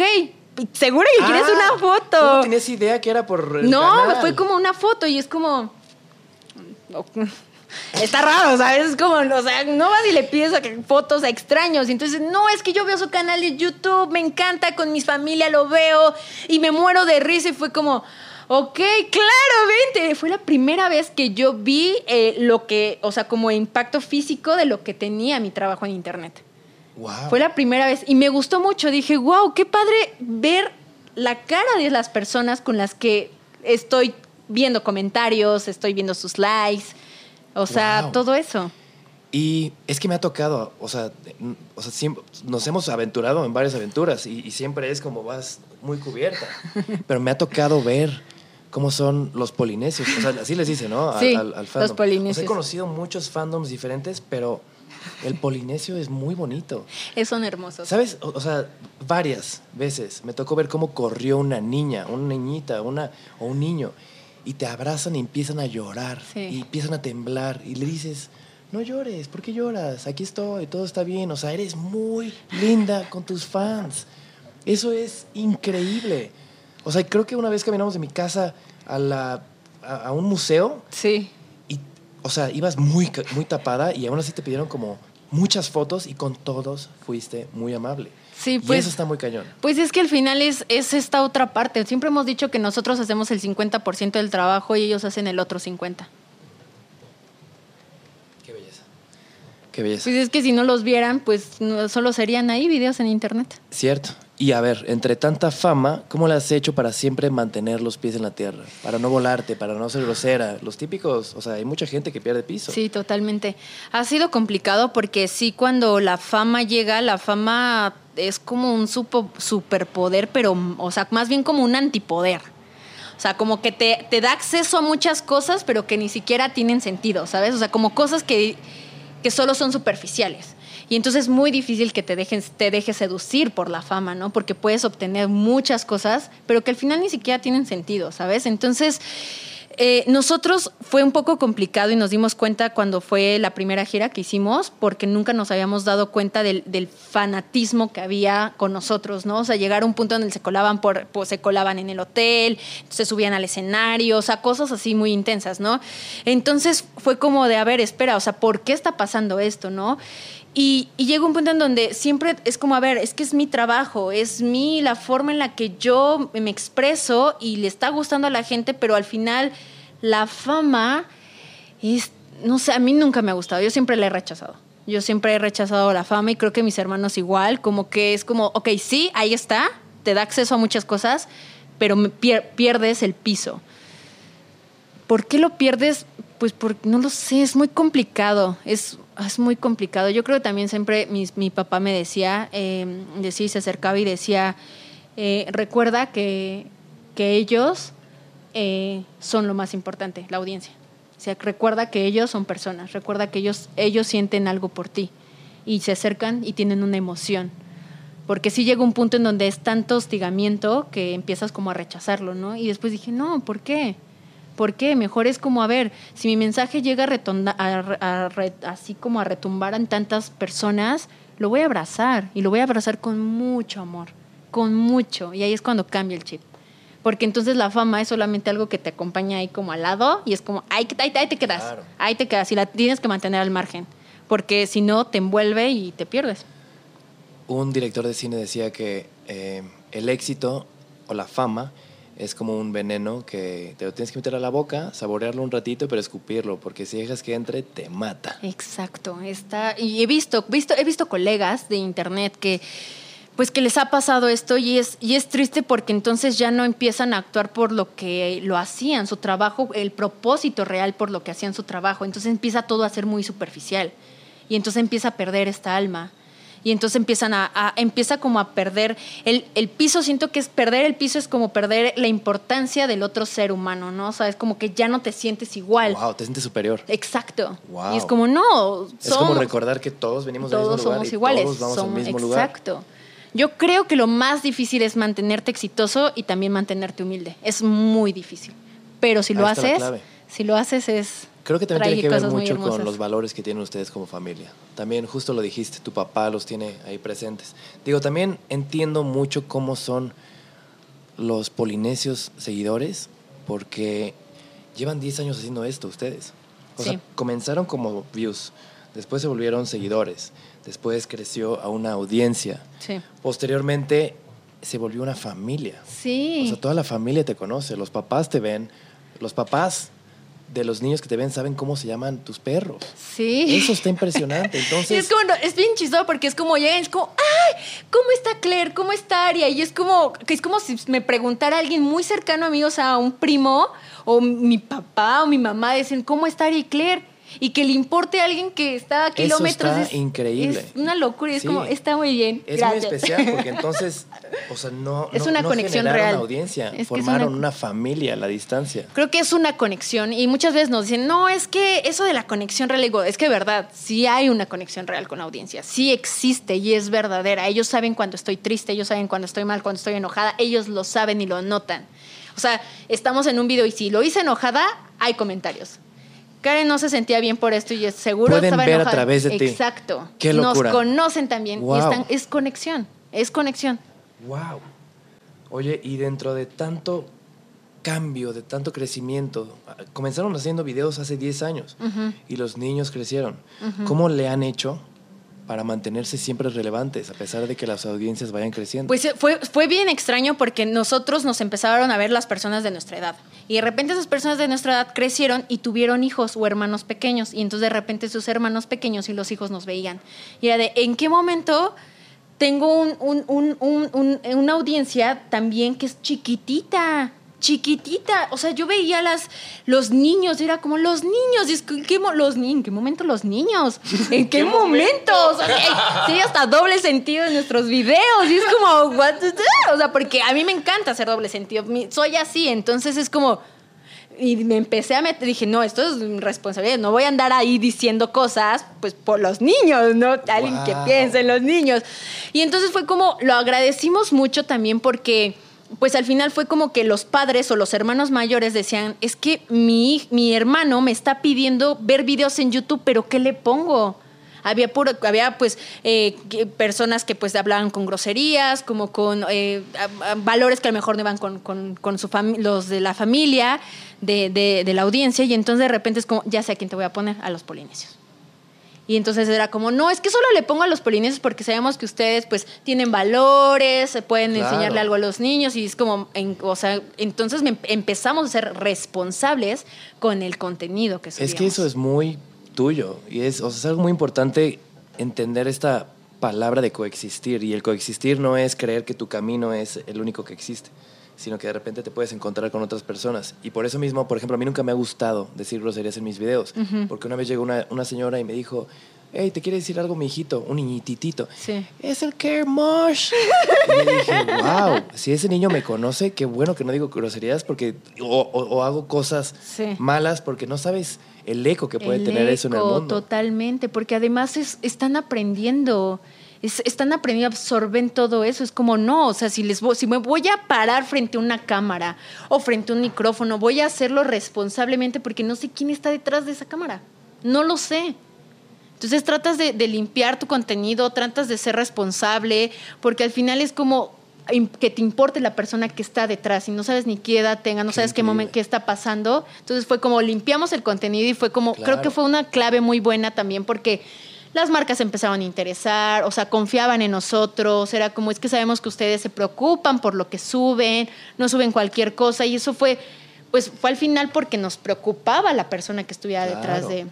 Y además, no solo es preocuparte por ellos, sino también eh, como promover cosas bien chidas, que es lo que ustedes siempre hacen, unión de familia, risas, pasarla bien. Pasarla Tener- bien. O sea, que tus perros no sean tus perros, sino que sean parte de tu familia, querer a los papás, apoyar a los papás. Sí. Entonces es muy importante lo que están haciendo. Pues al final es mi vida, o sea, eso es mi vida, o sea, eso rodea mi vida y pues lo a- se puede exponer a través de una cámara, lo expusimos y, y ahora tienes a los polinesios en internet. Un eco muy grande y muy bonito que están haciendo en el mundo.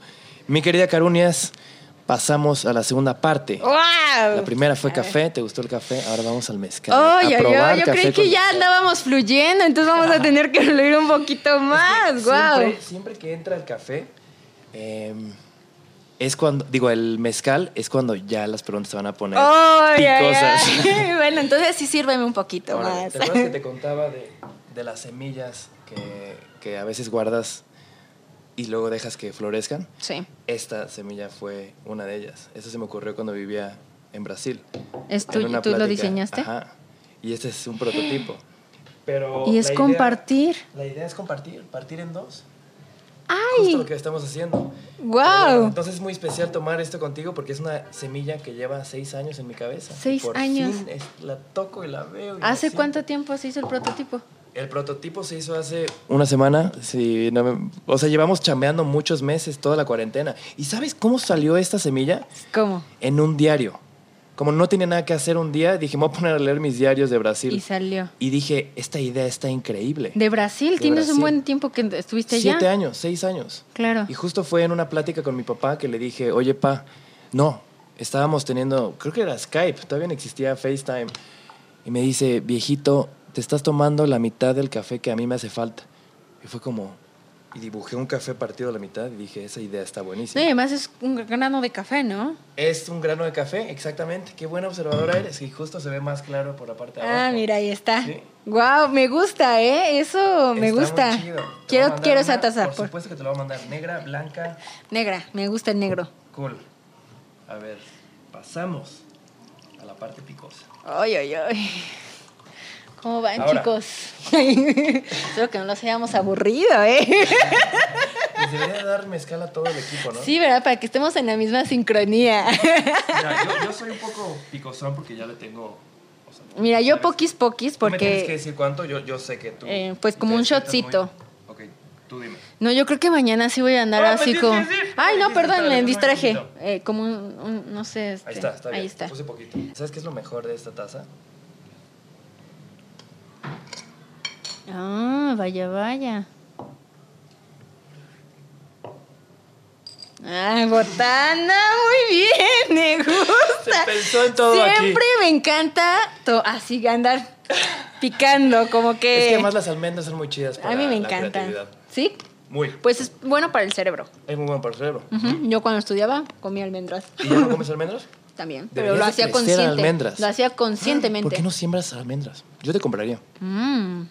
Tengo lechugas, eh, pasote ahorita y unas cebollas que cuando regresé seguían en mi huerto. Te voy a traer una de esas. Estaría muy rico. Y ahí la pruebas a ver. Y además me ha tocado que me prepares una cena muy especial. Mm. Cocinas muy, muy, muy rico. tal. Pues es uno de mis hobbies. Lo haces muy bien. Muchas Saludcita, mi gracias. querida Carunias. A ver, vamos, Ahora sí, ¿cómo café se con brinda mezcal. aquí? Quiero así. Pero ¿sabes qué? Se tiene que agarrar un poco así, al revés, creo.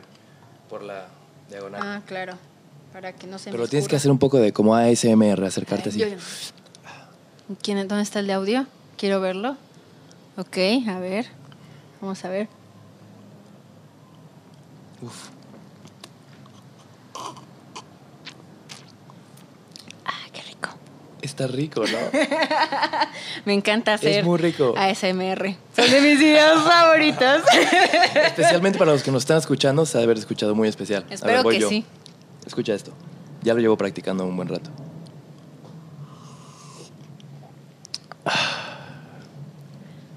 Podemos masticar almendra en ASMR. ¿Sabes Oye, que ¿pero qué hice una vez un sabor? video comiendo sandía en ASMR y le fue muy bien en Instagram? Como 5 millones, una cosa ¿Qué así. es Yo esa solo estaba locura? comiendo sandía. Wow, la sandía es rica. Muy rica. ¿Crees sandías? No, es que no. es muy grande la sandía. Sí, no, Ajá. acaba mi huerto así. No, no, no. Oye, ¿qué te pareció el sabor? ¿Es la primera vez que pruebas café con Oye, mezcal? se Tengo me, el honor. como que me, me clavé tanto que se me... ¿Qué pasó ahí? Eh, Me clavé tanto que no lo... No, no, me, me fui. Voy a probarlo otra vez. Mm. Está fuerte. ¿Sí? Sí, es algo que me levantaría en la mañana después de una, una buena... pero tiene un sabor muy particular, ¿no? Sí, es fuerte. O sea, porque, o sea, además estás mezclando café con, mezcal. Pero los dos vienen de Oaxaca y los dos vienen de la tierra y yo creo que Y son como muy primos bien hermanos. juntos. Se llevan bien, son compas. No, sí son compas, ¿eh? Muy. Bueno, Son en esta segunda amigos. parte nos vamos a un tema un poquito Ay, más oscuro. relajo, Esas caray, épocas. Un buen trago porque eh, estábamos platicando de eso hace ratito y, se- y me vuela la cabeza porque te lo juro que nos vimos esta- la semana pasada. Sí. Fuimos a platicar en un parque y te lo juro que desde tus textos en WhatsApp se veía que estabas quemando y ¿Cómo vibrando. crees? Te lo juro que hasta se ve como es como, o sea, la energía que traes ahorita y la claridad que trajiste de tu viaje es impresionante. Pero la última vez que nos vimos, que fue en esta mesa Sí. con el brother que te conté, hablamos de cosas muy oscuras. Los dos estábamos así, sé, pues, teníamos nuestro estábamos- cerillito y así Estábamos- ese, estábamos- ese no, no, no, era ese fuego que ni calienta. Yo creo que estamos intentando prenderlo, ¿no? Sí, sí, pero yo creo que si no fuera por la inmensa oscuridad que teníamos tú y yo en esa época, no habría tanta claridad ahora. O- creo yo. O- o sea, es, es totalmente cierto, Carlos. y ahora siento que hay mucha luz.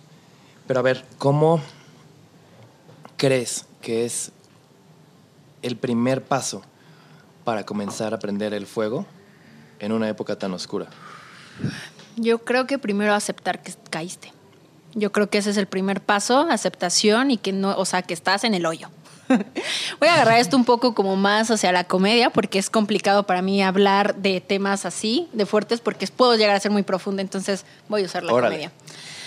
Cuando caes, estás así, nadie te pela, ni tú mismo te quieres ver al espejo, no te quieres levantar y estás asqueado de, hasta de ti mismo. O sea, llega un punto en donde ni siquiera hay una relación contigo mismo. Wow. Y es, es, es fuerte porque nada, nada, nada, nada te llena, nada te llena. Y entonces nada te gusta, nada te acomoda. Y entonces yo creo que es lo primero que hacer es aceptar, no forzarlo y literal dejarte caer. Es como, ay, flojito y cooperando. Yo creo que es lo más sencillo y también, ¿sabes qué? Enfrentar tus demonios. Creo que muchas veces los demonios se ven, se ven eh, materializados o más bien, eh, sí, un poco materializados en miedos, inseguridad, eh, descontento, en emociones de una vibra muy baja. Y esos son tus demonios. Y eres tú mismo juzgándote, tú mismo señalándote, tú mismo reclamándote, tú mismo diciéndote un buen de cosas. Y entonces es como lidiar con ellos. Creo que ese es el primer paso. Es como también, ¿sabes qué? Órale, a ver, ¿qué tienes Hay para que decirme? a platicar. ¿Qué tienes para decirme? Pam, pam, pam, pam, pam. Y ser fuerte, porque son duros. Y entonces es, ok, ahora cómo nos reconciliamos, ahora cómo le hacemos para reconciliarnos. Porque es durísimo, es muy, muy difícil, muy fuerte, porque creo que los más fuertes que nos, que se, nos, juzgamos, nos juzgamos, juzgamos Ajá. es uno mismo. Eres muy, somos muy duros con nosotros. Muy mismos. duros, muy duros. Y entonces creo que es también como reconciliarte con ellos, que, que es como, ok, va, va, va, va, me Estamos aquí lastimaste. los dos. Estoy aquí, Hay ahora que encontrar la paz entre hay los que, dos. entrar, hay que encontrar la paz. Y ayúdame a salir de esta oscuridad. Wow. Es como, te lo dije, te lo dije cuando fuimos al parque. O sea, tu sombra o te persigue o te O te acompaña. acompaña. Te- es- exacto, es como, te- ahí tienes que reconciliarte. Un gran amigo eh, que vio el video de los diarios me dijo, oye, yo tengo un diario que te hace falta. Y es el diario de los demonios. Y se pone y se sienta y escribe las cosas que menos le gustan de sí mismo para que no se le olvide que tiene que cambiar esas cosas y mejorarlas. Sí, creo que mi diario también iba por ahí un poquito. Bueno, el de las emociones, Tengo pues. que ad- adaptar eso, ¿eh?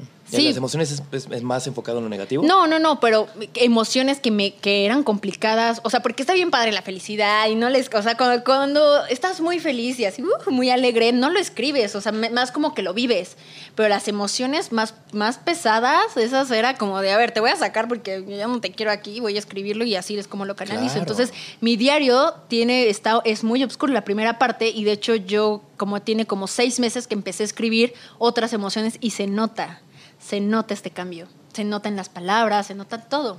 Es como, ah, aquí ya hay luz. Qué loco. Estaba escuchando justo en un podcast a un gran escritor de nombre Michael Lewis que dice que justo lo que acabas de decir, y es esta idea de que es fácil saber cuando estás infeliz, pero casi nadie está presente ni consciente de cuando eres feliz.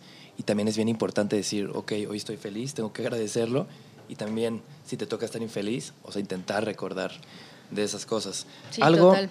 yo en lo personal, es que me acuerdo que estábamos muy en sincronía ese día del oscuro que estábamos y encontré mucho fuego en algo que en algo muy extraño que tú y yo tenemos en común y, y- y ahí te va. A ver. O sea, tú vas a decir qué es esta cosa. Esta cosa que tú y yo tenemos en común es em, ¿cuál es tu parte favorita del día que es también la mía del día completo? Del día completo, pues yo creo que antes era, o sea, es que son el atardecer o el amanecer.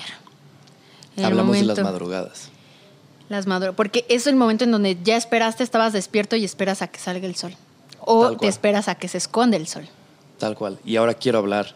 Nos emocionamos la vez pasada hablando de las madrugadas, de wow, los dos tenemos un verdadero amor por las madrugadas. Es que llegan pensamientos que no, normalmente no llegan Ay, cuando estás en el, día a día. silencio y la paz. y Sí, no, es muy- además que la noche da otros sonidos. Ya no hay pajaritos. Hay como insectos que son los que se arrastran, los que están como es más abajito en la noche. Ajá. Entonces hay otros, otros sonidos que normalmente no se escuchan. Hay un silencio, pero como un susurro. Está el viento. eh, ay, no, eh, nos vamos a poner. aquí Sabía muy- que nos íbamos a emocionar con esto. Y creo que hay mucha gente, entre ellos yo, que llegamos a odiar las madrugadas porque nos obligaban a madrugar. Teníamos que madrugar para ir a clases, teníamos que ir a madrugar por ir al trabajo. Tenías, si te tocaba madrugar para un vuelo, era le huías. Pero entonces, hace poquito hablando con un amigo, es esta idea de que se me hace muy irónico que la única vez que madrugué fue porque tenía que seguir instrucciones. Y ahí fue cuando dije, ¿por qué no comienzo a madrugar por mí mismo, por Claro. mi vida, para conocer de qué se trata la madrugada? Y ahora es mi santuario y es mi ritual y, me- y soy tan meticuloso, o sea, de ser rutina comenzó a ser ritual y ahí encontré muchísimo fuego.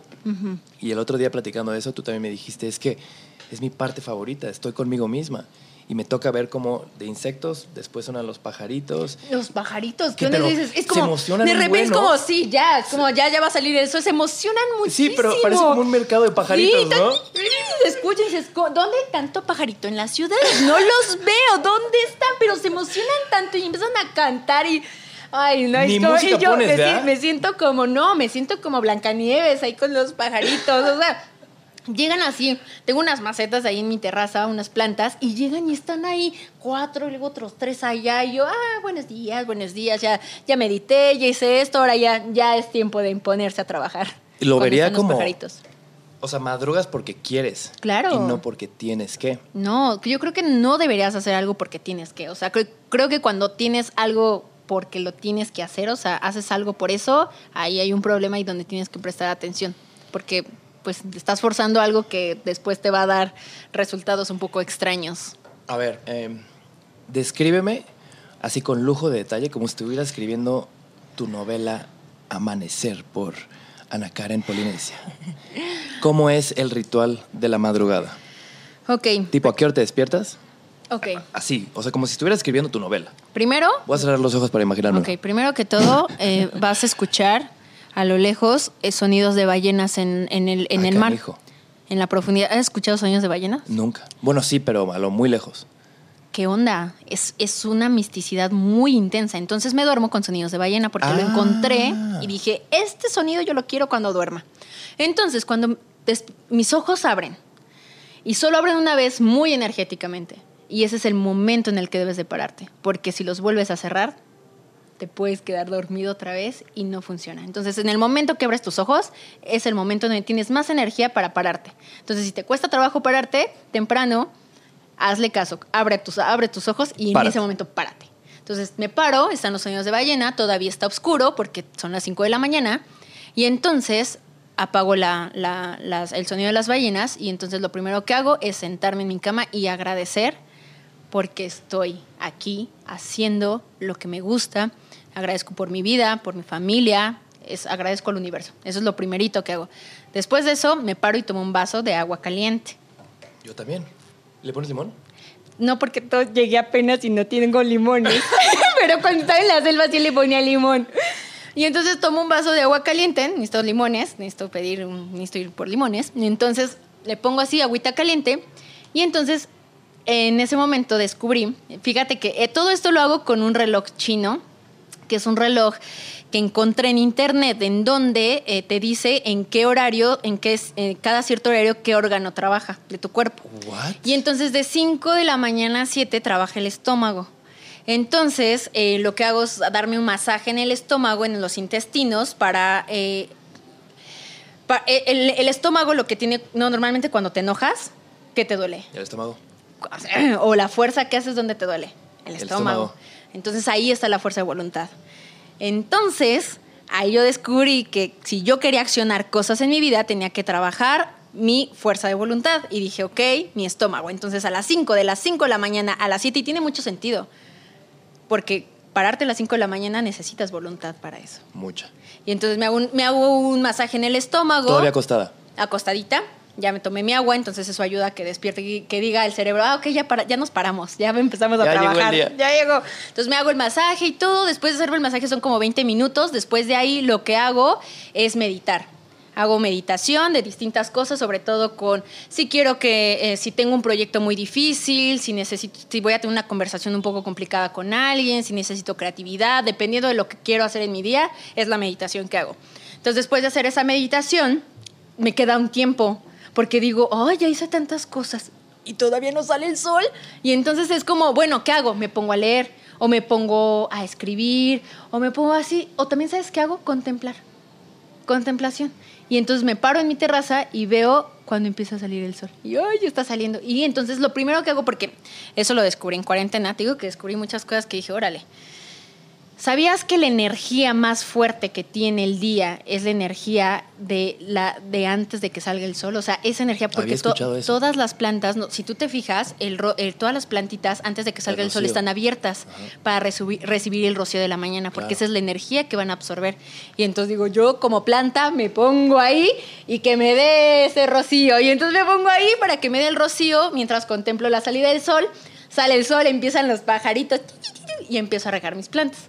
Mi huerto, rego mis plantas y todo, y después el desayuno. Y me preparo un buen desayuno, o sea, potente para aguantar todo el día, y me preparo también mi café que me compré mi moledora manual, preparo mi café, lo hago eh, en una de estas eh, cafeteras que es de gotero o expreso, dependiendo qué, qué tanto quiero ahí disfrutar. Y entonces ya lo hago, después de ahí ya son como las 8. Entonces me baño, me arreglo y a las 9, en pe- 9 en punto empiezo mi día a trabajar. Wow. Qué Esa es mi bonita rutina. madrugada. Esa es mi rutina. Me encanta.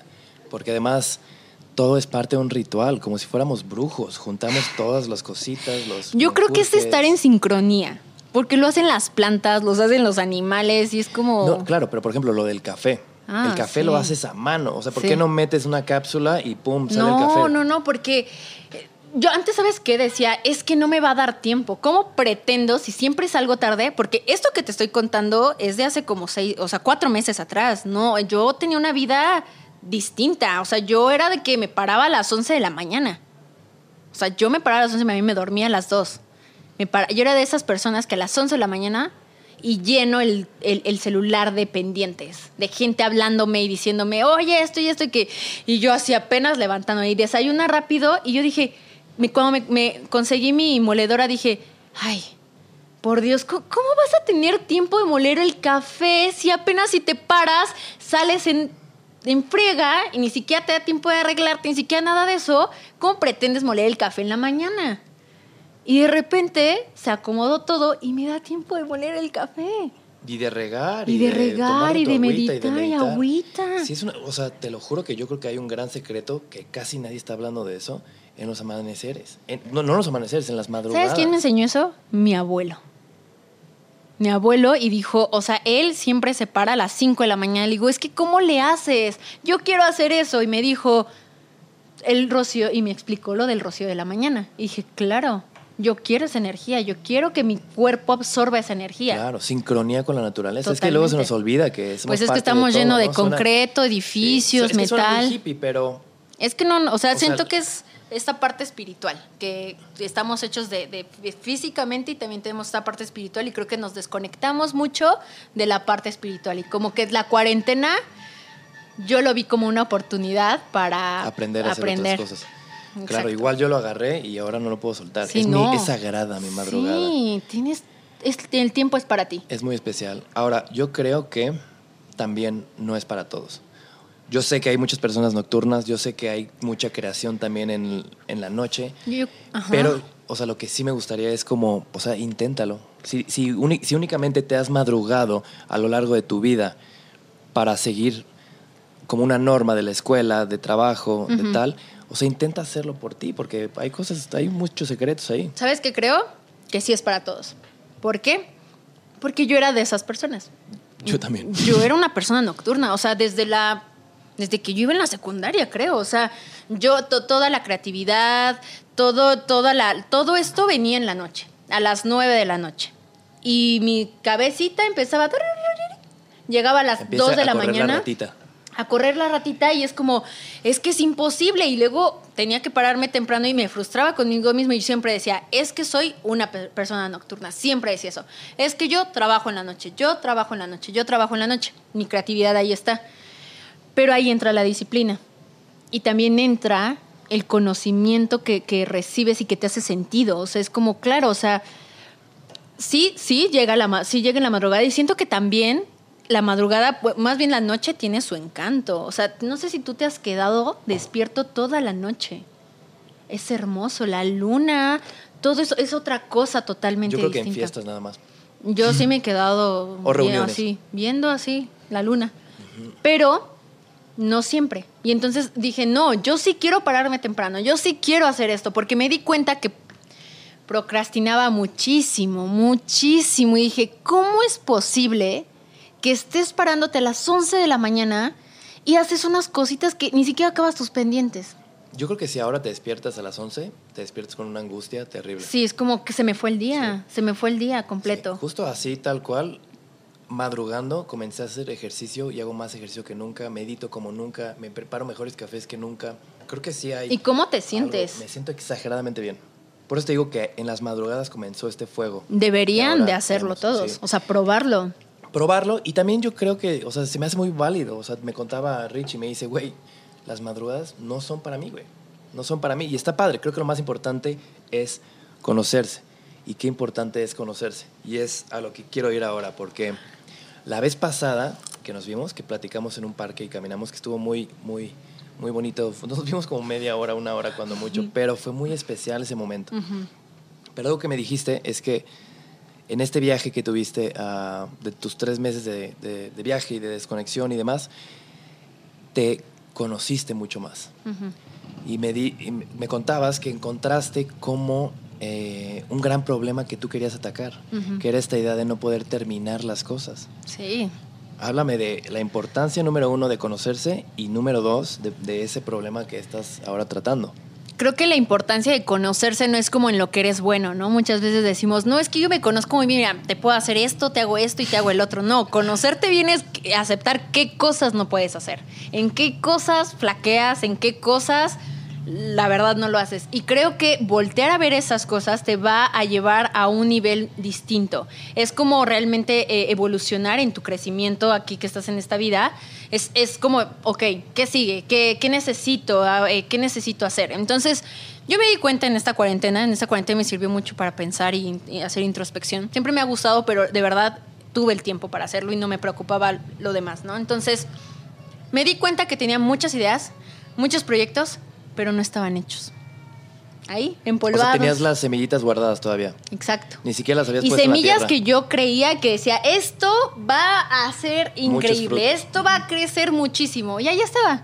Y es como, ¿qué caso tiene que seas tan brillante si está guardado todo eso? Y entonces dije, ¿por qué? ¿Por qué? ¿Por qué me duermo? ¿Por qué me quedo en, la- en- en el sillón viendo redes sociales una hora? Cuando tengo tantas buenas Cuando tengo por hacer. tantas cosas que hacer. Cuando quiero hacer tantas cosas. ¿Qué estás haciendo? Perdía mi tiempo en restaurantes, perdía mi tiempo en las redes sociales, perdía mi tiempo acostada. Y era como mis hermanos, vamos a grabar, ok, va, me paro, ¿qué hacemos? Y todos los demás, mis ideas, estaban ahí, guardadas. Y entonces dije, ok, voy a hacerlo. Entonces cuando me siento en un escritorio, porque para hacerlo yo tenía que planear. No podría llegar y así, ¡uh! Entonces me siento en el escritorio y de repente empiezo a ver que son tantas cosas y me empezó a pesar tanto y dije, "Ah, tengo que quitarme todo este peso porque estoy muy, muy, o sea, son tantas cosas. Y entonces me di cuenta que lo que más te cuesta trabajo, ahí es donde tienes que trabajar. Si dices, no, es que me cuesta mucho trabajo eh, eh, expresarme, pues trabájalo, porque entonces eso es lo que tienes que hacer. Me cuesta mucho trabajo despertarme temprano. Me cuesta mucho trabajo, hazlo, porque ahí es la clave. Porque si no, estás viviendo en, un, en una zona de, de confort, en una zona de placer que no te va a llevar a ningún lado. Claro. Creo que también mucho, o sea, podría no culpar, creo que no es la palabra correcta, pero la época. Vivimos en una, una época donde todo es instantáneo, donde el café, hay café que picas un botón y sale el café, donde tienes hambre, picas un botón y te llega la comida a tu casa, donde escribes un mensaje, le picas un botón y cruza el mundo a la persona. Entonces, como que estamos cada vez más perdiendo este proceso, este trabajo, esta Mm. magia del preparar tu propio cafecito. Entonces, eso hace que muchos crean que la vida también tiene que ser así instantánea. No, pero no sí, se puede cambiar no. de cero a 100, o sea, es un proceso. Yo amo mucho esta época y de verdad agradezco demasiado que hab- haber nacido en esta época, sobre todo la edad que tenemos todos los que estamos aquí, que es una época de libertad. Creo que es la época en- de, de las eras que más libertad hemos tenido, en donde nos ha tocado ver la evolución de muchas cosas. O sea, sí, sí estamos a un botón de pedir comida, estamos a un botón de pedir transporte, un botón de hasta de hablar con una persona en lado del, del otro lado. Pero sabes también que ha, que ha hecho todo esto que puedas ver otras cosas que no son de, de tu día a día, de tu rutina, y ahí es cuando dices, ah, existen otras cosas que no conozco. Y entonces es como, wow, hay personas que se preparan café y lo muelen y todo. Y a mí me gusta el café, ¿por qué no lo, ¿por qué no lo pruebo así? Hay personas que hacen esto, ¿por qué no lo hago? Entonces creo que es esta curiosidad muchas veces que me ha llevado a hacer cosas nuevas. O sea, soy súper curiosa, me encanta estar de metiche, viendo como otras cosas que normalmente no veo. Por eso me gusta viajar tanto. Y entonces ahora que te restringen el viaje, pues digo, ¿a dónde qué hago? ¿Dónde A viajar dónde adentro. A viajar adentro, exacto. Entonces sí es como, su- a mí me encanta, yo estoy súper agradecida con esta época porque hemos podido, o sea, te da la libertad de hacer lo que tú quieras, lo que está aquí en tu imaginación lo puedes materializar en internet. O sea, es, es- ¿cuánto, te, ¿cuánto trabajo te costó hacer la taza? Con- Muchísimo. Y está aquí físicamente. Y, e internet Me huele la cabeza que me digas eso. e internet es más instantáneo. Eso es una joya hermosa que hasta ya ahorita nos los están regulando, pero nos tocó verlo libre. Y entonces yo agradezco muchísimo esa época. Y así, conforme vamos creciendo, vamos a ir descubriendo otras cosas donde nos va a tocar libertad. Entonces creo que el- esta generación eh, nos ha tocado abrir camino y de adaptación. Nos estamos adaptando. Y también pues hay que conectarnos con lo que pues con lo que hay afuera, con los árboles, con lo que tiene vida. Creo que eso es lo más importante. Tú bien sabes que, que me dice que soy muy fan de los relojes y la manera Ah. en la que me gusta ver esta idea de, de conocerse mejor es como cuando ves un reloj por adentro y tiene tantos componentes que hacen que, funcione perfectamente. Entonces de repente es como ver tu reloj, ver tu vida y ver qué pieza te hace falta para ir a buscarla para que el reloj de tu vida vaya funcionando. Y sabes que te ayuda mucho eso las personas con las que te encuentras y te rodean. Porque yo creo que sí tiene un sentido las personas con las que te rodeas, o sea, te ayudan a hacer cosas que a lo mejor tú no eres tan bueno o que no eres no es tan fácil para ti. Y entonces esas personas que sí pueden hacerlo cuando se juntan es un complemento. Si estás triste, pides ayuda. No, ¿Por qué? pues porque es mi tristeza que voy a andarla pasando a otras personas. Órale. Es como es mía y primero la arreglo y después ya salgo. Somos del mismo equipo, ¿sí? Porque además creo que cuando pides ayuda, la primera respuesta que te den va a estar tan susceptible a recibirla que puede ser la que tomes. Pero bueno, pasamos ya casi al final. Ay, ¿ahora shot o qué? Te traje muy buenos mezcales, la neta. Te traje un tobalá de amores. Mm, los tobala me gustan. Son muy buenos. Y además, esta cosa se tardó 20, 30 años en crecer. Eso, eso es una locura. Eso es un ritual. Eso es un ritual. Y es cuando digo, el mezcal, bueno, muchos alcoholes, pero la forma en la que se hace el mezcal, oye, no te lo acabas en una noche. Es como... Ni de shot. Ni de shot, es poco a poquito. Si le tardó una planta 16 años en traerlo ahí, pues da de respeto. Dale su respeto. Dale su respeto. Tal cual, me encanta porque bien dice, ¿no? El mezcal a besos. ¿no? Y el tequila shots, ¿no? Bueno, no, no estoy diciendo cuál Pues es mejor, depende, si el tequila pero está hecho artesanalmente, yo también creo puede que ser a besitos, ser a. Cierto. Ya si es como industrial, A mí pues me pasa ahí- con el tequila que si le doy un trago me sabe como a, a secundaria. Pues Como seguramente porque es industrial, pero si por un tequila artesanal es seguramente sabría distinto. Saludcita, mi querida Saludciña.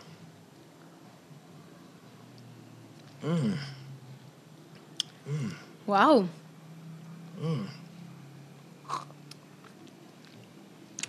Imagínate que se llamara Oh. café y ensalada este espacio. No, pues estaríamos aquí Comer café y comer como ensalada. ma- masticando así como vacas o algo así. Para pasar a esta última parte, antes quiero enseñarte un video que me encontré en mi celular. ¿Estás lista? Ay, yo me imagino qué video. ¿Estás lista? ya sé cuál es, seguro. ¿Cuál? A ver, no, no. A ver, ¿estoy yo ahí? Sí. Sí, ya sé qué es. Patrick Miller.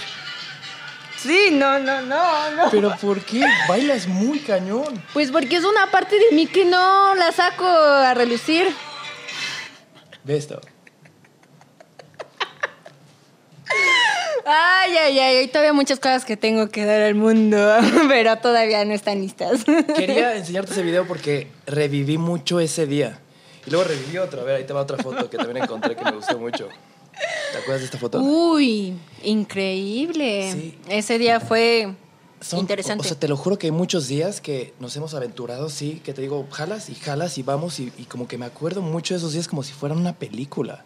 Es me lo acuerdo en escenas, cosas. me acuerdo soundtrack. Es muy loco. Quizás es también porque llevamos un año sin salir y llevamos, llevamos un año sin salir a muchos lugares concurridos. Igual y eso también ayuda. Pero qué bonita es la vida y también era en ese entonces. Pero lo que Ah, voy con todo esto es que quiero hablar como de esta época que ya no nos toca salir, porque no tenemos ni idea qué está pasando en nuestras cabezas. Creo que hay muchos miedos, muchas ansiedades, muchas angustias, y, y- y nos pasa mucho de comparar cómo vivíamos antes y cómo vivimos, vivimos ahora. Hoy en la mañana una muy querida amiga me dijo que literalmente su frase fue, a mí me salvaron los atardeceres. Y me revivió un recuerdo que un día, cuando hablaba, en esa época que tuvimos oscura tú y yo, hubo un día que salí de mi casa caminando a buscar el sol, porque necesitaba Claro. sentir eso. Entonces, creo que es una época donde nos estamos automedicando, no medicamentos, no medicina, no pastillas. De repente, si estoy triste, me automedico una canción y me da para arriba. Entonces, cuéntame de tus automedicamentos que has encontrado contra los malos pensamientos, contra las angustias, contra la depresión, ansiedad, etcétera. Wow, yo creo que eh, la depresión para mí fue algo importante, sobre todo porque apareció en este cuarenten en esta cuarentena, ¿no? O sea, como que sabía que estaba ahí, o sea, que estaba ahí acompañándome, pero no lo había aceptado y seguía trabajando y de repente me sentí como un robot, ¿no? O sea, como literal yo soy automatizada. Entonces, cuando llega la cuarentena y te dicen para, me di cuenta que lo que estaba haciendo no era tan importante porque acaba de parar. Y entonces dices, ¿para qué me preocupé tanto? ¿Para qué trabajé tanto si, si puedo parar? Y no me lo había permitido. Y entonces llega, llega en cara la depresión y entonces, ¡fum!, para abajo. Siento que eh, esos- esa parte es muy difícil sa- salir de la depresión porque no estás solo, porque ni siquiera hay alguien que te pueda ayudar. O sea, solamente tus seres queridos o amados te pueden acompañar. Realmente quien tiene que salir de eso eres tú. Entonces es como, ok, estoy en depresión, ¿no? Estoy, estoy en depresión, pero ¿por qué? ¿Por qué estoy en depresión? ¿Por qué me siento así? Y entonces empecé a darme cuenta que dije, ok, dejaste de hacer las cosas sin, con- sin propósito. Solo te parabas frente a la cámara y hacías algo automatizado porque te lo sabías de memoria. Y entonces dije, ok, ¿qué es lo que quiero hacer? Y entonces saco mis semillas. Y dije, ok, ¿con cuál empiezo? Y entonces fue de, ok, esta. Y entonces como, ah, pero está parado el mundo y no puedes hacer nada afuera. Ok, espera un ratito Entonces más. espero un ratito. Esta, ¿qué es esta? Ok, alimentarme bien, despertar. Ok. Y entonces empie- empiezo a trabajar en mí. Y, y es esto, y es la, la depresión creo que también ayuda y creo que es parte de, de- del enfoque que yo empecé a tener en, el mundo a partir de la depresión. Sobre todo que como que soy, soy, me dan seguido, no seguido, pero he tenido como tres veces episodios en toda mi vida de depresión muy fuerte, ¿no? Entonces, eh, en esta vez me di cuenta que todo está hecho de polos, todo, negativo, positivo, mujer, hombre, blanco, negro, todo hay polos, todo tenemos. En la física están los polos, en la química existen los polos, en la naturaleza hay plantas macho, hay plantas hembra, todo, todo está. Y entonces es- está la noche y está la- la- la- el día. Y entonces es como, ok, yo estoy en un momento muy oscuro de mi vida, porque a lo mejor es necesario. Es necesario porque tienes que aprender cosas.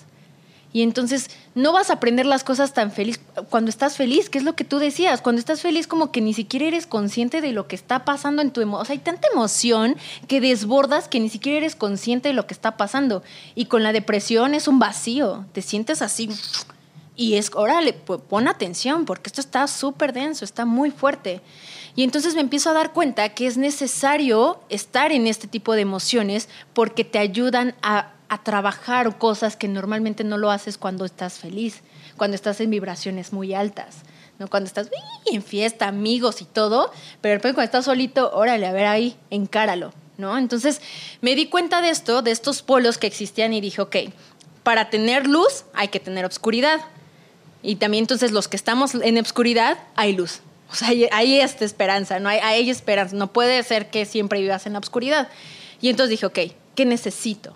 ¿Qué necesito para salir de esto? ¿Qué quiero? Me costó mucho trabajo porque yo sentía que mi alma y mi espíritu estaban separados. ¿Y cómo me di cuenta de esto? Porque además decía, tenía un conflicto conmigo misma. Yo hacía algo y luego regresaba un pensamiento súper fuerte a mí como de, no eres capaz. Y después decía, no, a ver, voy a intentar esto. Y, y- y burlándome de mí misma. Y era como, ¿qué es esto? A ver, ¿qué está pasando aquí? Yo lo único que quiero es em, s- seguir viviendo, seguir disfrutando, seguir sintiendo, seguir que aprender la cámara me llene el espíritu. Quería eso. Y entonces fue cuando empecé como, ok, ok, vamos a ver, ¿qué está pasando? ¿Por qué caí en depresión? ¿Por qué caí en depresión? ¿Por trabajo excesivo? ¿Porque ya no me llenaba lo que hacía? ¿Porque era repetitivo? Por automatizar. Por automatizarlo. Y entonces dije, ok, saqué todo eso y empecé a trabajar. Y me costó un trabajo, un trabajo durísimo, pero hice las paces y disfruté el proceso. Y entonces, a partir de eso, dije, claro, es que todo esto está lleno de polos. Y me hice mi tatuaje, que fue uno de mis tatuajes que más grandes me he hecho, o sea, tenía solo tres puntitos. Y ahora tengo tatuajes en los brazos que representan la dualidad. Que es como, a ver, si, si quieres recibir, tienes que dar. O sea, a veces eh, la felicidad tiene también, el, o sea, hay sufrimiento. O sea, tenemos estos dos polos y es aceptarlos y saber que está, está. aquí y yo estoy en medio y estoy, es, necesito estar en equilibrio. Ni, ni tampoco está bueno irse tan, a- tan, tan, tan arriba, tan a la luz, porque pierdes el, pues tu raíz. Pero la gravedad es, la gravedad es pesada, te mantiene con los pies en la tierra, te mantiene en raíz. Y entonces es como, ok, eso va acá, en, en- en la en lo pesado, en lo denso. Entonces necesitas estar en equilibrio. Ni tan la luz, ni tan en la oscuridad, en equilibrio. Entonces eso es lo que representa y es un recordatorio de ese momento tan fuerte que me costó muchísimo trabajo salir y fue un casi un año. Un año para salir de eso, pero es de entender, aceptarlo y trabajar todos los días para mejorarlo. Es Entender que ahí está y que ahí que va a estar está y que va a estar siempre y tú que- tienes que encontrar ese balance. totalmente. Algo muy bonito que, que tenemos también en común es, y justo me acaba de pasar, porque esta semana hemos estado grabando muchísimo Café con Mezcal y echándole muchas ganas, pero la semana pasada yo sentí que no estaba a la altura de lo que quería generar. Entonces, fuck it, me fui a Oaxaca, me encerré en una cabaña, tú sabes perfectamente en dónde, y no hice nada. Pero de repente llego a la cabaña y digo, ok, vengo por la gran idea, vengo por la... Y me siento y escucho el silencio. Y de repente llega la neblina, y la neblina se va. Y dije, güey, venía a buscar algo y encontré todo. Entonces tú y yo tenemos muy, muy, muy presente esta desconexión. Desconexión de la vida intensa de la ciudad, de Sí. los árboles grises, digo, Es de es los edificios grises. Es importante salir Sí. de eso porque para que tengas otra perspectiva, porque si siempre ves lo mismo, pues esa va a ser tu realidad. Entonces es para tener otra realidad, porque dices, no me gusta mi realidad. Ah, ok, pues entonces sal de ella. Claro. Pero también creo que es muy importante entender la diferencia cuando escapas. Porque no me escapé, ¿sabes? Si me hubiera escapado y me hubiera puesto súper borracho, mez- Estarías mucho perdido. mezcal, hubiera regresado más perdido. Porque no te puedes escapar de ti mismo. Tienes que Tu enfrentarlo. sombra te acompaña. Tienes que o a enfrentar. veces te... Tienes, o sea, es como corres y es como no, volteas y órale, ahí está. Claro. Y enfréntalo. Sí. Porque además eres tú mismo. Por supuesto. Entonces creo que sí es súper importante de repente, o sea, se te mete la vida intensa de la ciudad, esta, este acelere, estos coches pitando ruido y de repente también es uh, freno de mano, Total. me desconecto y tú lo hiciste por tres meses. Y digo, y en esa desconexión rentaron una cabaña por varios meses y estuvieron total y absolutamente aislados en medio de la nada. Totalmente. Y ahí fue cuando dejaron de subir. Pues dejamos de subir, o sea, se seguían subiendo videos, pero dejamos de subir desde sea, la cuarentena, desde que empezó. Wow. Porque no teníamos creatividad. Pero ¿cómo fue ese momento? O sea, ¿cómo fue desconectarte tanto tiempo en esta cabañita?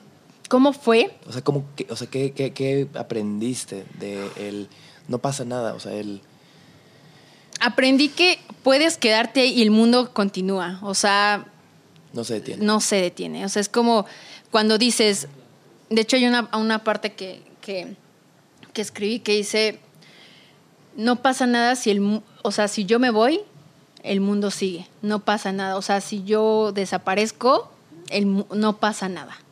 Nada absolutamente. Probablemente le duela a mi mamá, a mi papá, a algunos seres queridos, pero ya, continúen. Y entonces dices, ¿cuál es el punto entonces de mi existencia? ¿Cuál es el punto de que yo esté aquí? Y entonces me empecé a dar cuenta que dije, yo estoy allí, encerrada en una cabaña, por mi voluntad propia, porque además, eh, pues lo estoy haciendo para trabajar ciertas cosas, ¿no? Y entonces el mundo continúa, continúa, continúa, y muchas veces das, esa, da ansiedad, porque dices, estoy aquí parado, pero además todo continúa y todo, no se frena nada, pero es importante que, que pares para también, ¿qué vas a ofrecer, no? ¿Qué vas a ofrecer al mundo? ¿Qué, qué vas a expresar? Y entonces también no pasa nada si te desapareces, de verdad no va a pasar nada, hazlo. Eso importante que crees que tienes, eso tan valioso que crees que, que- que tienes también, no va a pasar nada, ahí va a seguir. Y, y- es como, es, es más como uno, de uno, de- es como para uno mismo. Entonces en esa cabaña estuvimos ahí, eh, grabamos, había videos que no salieron porque eran muy malos, otros muy buenos, pero no, fíjate que nu- teníamos nosotros durante mucho tiempo, como, como unos tres años, con una racha en donde todos nuestros videos estaban en, tendencias, en número uno, siempre, todos los videos, ya era algo normal. De repente empezamos a dejar de subir videos y ya no estaban en tendencias, y entonces te das cuenta que pues ya no estás Siendo tan relevante. tan relevante. Y eso es como duro. Y entonces de repente es como, ok, dejamos de hacer, empezamos a hacer videos, no, no, no, no, no, ok. Bien, no me voy a forzar, voy a buscar mi, mi- mi- mi creatividad, voy a buscar el, el propósito que le quiero dar a este video, el alma. Y de repente empezamos a disfrutarlo y recordé, en esa cabaña recordé por qué empecé este proyecto, ¿Y por qué lo empezaste? para estar con mis hermanos. Esa fue mi razón. Y dije, ok, esa es tu razón. Y la recordé después de 10 años. Y se me había olvidado. En una cabaña en medio de la nada. Se me había olvidado. Y en ese momento empecé a disfrutar y dije, esto lo estoy haciendo porque quiero estar con ellos. Y esa fue mi razón. Fluyó, cada quien fue encontrando poco a poco, como estamos tan sincronizados, como que poco a poco, primero se levanta uno, luego se levanta el otro y es como el tercero, ¿no? Y entonces fue como, sí, y lo hago por mis hermanos, entonces lo que tengo que hacer por mí, lo voy a hacer aparte, esto lo hago por ellos. Y de repente otra vez, relevantes. Wow. Número uno, tiene, tiene pero tiene una semana que eso pasó. O sea, una semana que empezamos a subir los videos, hace como una semana y ya empezamos a ser relevantes. O sea, tiene poquito, tiene poquito.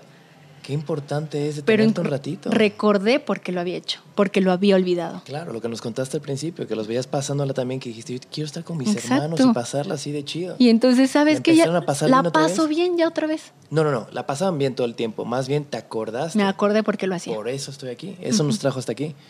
Vaya congruencia, mi querida Carunias. Wow. Digo, y ahora hablando igual de, de cosas duras de redes sociales, ustedes han de tener como el punto ciento de hate. Porque todos los aman. porque cómo no habría cómo amarlos si son tan chidos y siempre están echando tanta buena vibra. Pero cuando de repente sí llega hate duro, ¿cómo lidian con eso? A nosotros nos pasó, sobre todo el, al principio, ¿no? Que empiezas como a ser relevante, ¿no? dices, ¿por qué están siendo relevantes unas personas que ni siquiera está bien editado el video, ni siquiera son actores, ni siquiera, ¿saben? Hay muchas cosas, ¿no? A mí la verdad es que yo he sido muy, yo soy muy fuerte en ese aspecto. O sea, los, las opiniones externas a mí es como, me las paso por el arco del triunfo. Pero mi hermana no. Mi hermana sí es muy susceptible eh, a eso, a eso. Y entonces yo la veía tan vulnerable que un comentario de 10 mil la afectaba. Y es, Leslie, es uno. Es que es muy linda, Leslie. Uno. Es que cómo pueden hacer eso, que no sé qué. Y digo, claro. Y empecé a ser consciente que pues que eso afecta, o sea, muchísimo. Y me empecé, yo lo primero que dije, ok, ¿cómo enfrentas un hate? ¿Cómo lo enfrentas? Primero, si lo enfrentas de así... Golpe a golpe. Golpe a golpe no te va, o sea... Crece. Eh, crece, porque es como... Lo alimentas, Lo alimentas, es un fuego que se va alimentando. Son los monstruitos que se alimentan de respuestas... Exacto, entonces lo primero que tienes que hacer es tenerle compasión. Compasión porque seguramente esa persona le está pasando mal. Wow. Y entonces es como, ok, estás pasándola mal y yo creo que es empatía. Empatía y decir, esta persona le está pasando tan mal que se sienta a escribir o está escribiendo odio hacia alguien. Seguramente porque hay una frustración, porque hay un deseo también y él no puede hacerlo. Entonces hay que tener compasión por esas personas y entonces en vez de atacarlas, es como, a ver, espérate, te echo la mano. Entonces siempre yo, cuando veo un comentario de hate, yo es como, a ver, estaría, bueno, o sea, que tú lo hagas. Estaría bueno, ¿sabes qué? Yo creo en ti. No todo está tan mal. ¿Sabes? O sea, como que siempre trato de darle la vuelta. Y no sabes cómo de repente, ¡pum!, transforman y se son, o sea, fans que hasta es como, no, no, no, ¿qué necesitan? ¿Qué esto? Oigan, miren, hice esto. Y dices, claro, yo siempre he dicho que los haters son fans de Closet, de tu trabajo. fans confundidos. Son fans de Closet. ¿Por qué? Porque Están quieren... pendientes. No, quieren, quieren tener o hacer lo que tú estás haciendo. Quieren, quieren, hay una proyección que ellos están teniendo, pero lo están canalizando de una forma negativa, una frustración. Y entonces si tú les echas la mano con algún consejo que te haya, que, que, sea bueno para, para ti, que digas, yo aprendí esto, ahí te va, se transforman. Se trans y yo lo he visto muchísimo y creo que hicimos un tratamiento, o sea, no fue consciente, pero yo creo que el tratamiento de limpiar esto, esto es como, ah, no sé qué, es como, órale, o sea, debíamos de hacer, o sea, por ejemplo, había hasta creadores que tiraban, nos tiraban hate. Y entonces era, ¿sabes qué? Neta, haces cosas súper padres me gustaría hacer algo contigo. No juegues, se transforman así. ¿Qué es esa locura? Pues es que son, o sea, digo, son fans de Closet, o sea, al final de tu trabajo. Y, de lo que sea, o sea, lo ves en, en, tus vecinos, en la familia, en tu trabajo, o sea, los hate existen en todos lados, no son en las redes sociales, pero es eso. Entonces es mejor, es más bien darle la vuelta y decir, o sea, tener compasión y empatía por esa persona porque la neta le está pasando mal, le está pasando mal. Te lo repito, eres muy congruente. Lo que dices con lo que haces. Hace poquito subiste un tweet que decía, toma mucho sacrificio. No, toma mucho sacrificio la empatía. es importante recordar eso. Y justo lo acabas de revivir. Ahora, segunda pregunta en este tema de las redes sociales. Este, esta idea de low engagement, de pocos views, de pocos retweets, de que generas algo muy padre y no sale como esperaba, ¿te afecta? ¿Y cómo lidias con eso? Pues yo creo que afecta mi, mi ego. Creo que lo que afecta es el ego. O sea, realmente no hay alguna una afectación real es, bueno, más bien como muy profunda, sino es el ego, es porque decir, oye, yo, yo estuve en número uno, yo era tal, siempre estaba en número uno, uno, uno, uno, uno, y de repente ya no. Y lo que te afecta y te duele es el ego. Y entonces yo tuve que, que, que bajar, o sea, que tener Quitarte humildad. Un poco de ego. Exacto. Porque el ego siempre va a estar ahí. Mm, Y además mi, mi signo, que es Leo, hola, somos muy egocéntricos. Pero aprendí a que si necesito, o sea, el ego me va a ayudar a cua- proyectarme, a proyectarme en alguna conferencia, en, algún, en la cámara, eso ayuda el ego. Pero para crear, no, para crear no. Entonces, eh, me lo quité, es como, ok, sí, me gustas, me encantas, preciosísimo, me hace sentir una gigante, pero te vas a quedar aquí porque yo necesito trabajar por acá. No estás ayudando tanto, no estás ego. ayudando tanto, así que te me vas tantito, te voy a encerrar ahí, y ahí te me quedas y ahí luego te veo. No te vayas, regreso al rato, pero aguántame tantito. Exacto. Entonces fue, fue como, eh, fue, es eso. Entonces es como, ok, no estoy teniendo número uno, ¿por qué? ¿Qué crees? Porque no estoy haciendo cosas que sean De importantes, corazón. de corazón. No estoy haciendo cosas que impacten realmente. Qué bonito. Y entonces es como, ok, ¿cómo impacto? ¿Cómo yo, en- nosotros, yo, esa es mi, o sea, mi fórmula, cada uno tiene su fórmula de impacto. Entonces mi impacto es hacer cosas con alma. Que me vibre en el así, que me emocione, y yo, sí, va a salir esta war. Así, y sé que va a tener, igual le va a llegar esa misma vibración a la gente, esa como misma energía, es como, ¡fua! se va a ir ahí. Y entonces me lo tuve que quitar para poder hacer esas cosas. Porque entonces es como, estoy haciendo mal mi trabajo. Claro. O sea, que estoy haciendo un trabajo ahí nada más porque soy buena. ¿Y sabes algo muy, muy duro? Que llegas a pensar que no tienes talento. Que el, que el éxito llegó por suerte. Eso está muy duro. Eso está muy fuerte. Es muy peligroso porque vivimos en esta inmediatez gratificadora donde si de repente subo una foto y le eché muchas ganas de un momento especial y no le va bien, dices, ¿soy mal fotógrafo? Empiezas a cuestionar tu talento, tu a trabajo. cuestionar Y eso es muy peligroso. Muy, muy, muy, muy, porque empiezas a decir, entonces todo lo que yo estoy aquí o lo que soy, tal vez solo fue suerte Uf. y no tengo talento. Eso es muy duro, pero cuando llega como este, esta luz, que esta claridad en tu mente y dices, es que no, o sea, al final es como alguien creyó en ese momento, antes de que tuvieras éxito, creyó en tu trabajo. Y, no, y, el trabajo se hace y lo puedes poner, pero si no conecta, si no conecta con alguna otra persona, ahí se va a quedar. Entonces, alguien más te ayudó, otra persona, son como una cadena, es como una cadena y por eso siempre digo que la audiencia, nuestra audiencia es el 50%, porque ellos llegan y si se divierten tanto con el video, los hicimos sentir muy bien, van a decir, "Me tienes que venir a ver este video, porque yo me sentí tan bien que yo también quiero que tú te sientas bien. Y entonces es como, yo porque te quiero, voy a ponerte a ver este video porque yo me sentí bien. Y entonces eso es una energía, una cadena de energía súper chida, ¿sabes? Y entonces es, es, es eso. Hay una ambición muy extraña en, en las redes sociales que creo que es muy de nuestra época, que al principio es como, wow, si llego a mil likes va a ser una locura. Si llego a mil seguidores, si llego a diez mil y de repente te Un tienes millón. mil y quieres un millón y luego quieres diez millones y luego, ¿cómo controlan? ¿Cómo controlas tú esta, o sea, que esta ambición no se te mete a la cabeza? Y, y creo que lo tienes muy claro, porque al principio te dije cuántos millones van en todos los suscriptores, no tienes idea. Me dejaron de importar hace mucho tiempo los números. O sea, como que le daba tanta importancia que ahí fue cuando perdí el piso. No fue la fama, fueron los números. Entonces empezaste a, a fijarte que no le iba tan bien como le iba y le iba mal. Le Y iba mal. das el freno de mano, le haces las cosas otra vez de corazón y vuelven a jalar muy bien. Sí, Es señal. pero además ese proceso no, no fue rápido, fue de un año. Entonces, eh, son cosas que digo, si la estás pasando mal, si estás en un mal momento, o sea, de verdad que va a llegar la luz, pero tienes que trabajar y también va a tomar su tiempo. No hay que ser ansiosos, porque la- eso nos, nos puede se nos pueden voltear las cosas. Entonces es poco a poquito. Te caíste, te tropezaste otra vez, levántate, y poco a poquito. El polvo y vuelve polvo, a nada, porque no, también te puedes eh, ir. Entonces es poco a poquito. Poco a poquito. Y última pregunta en este tema de las redes sociales.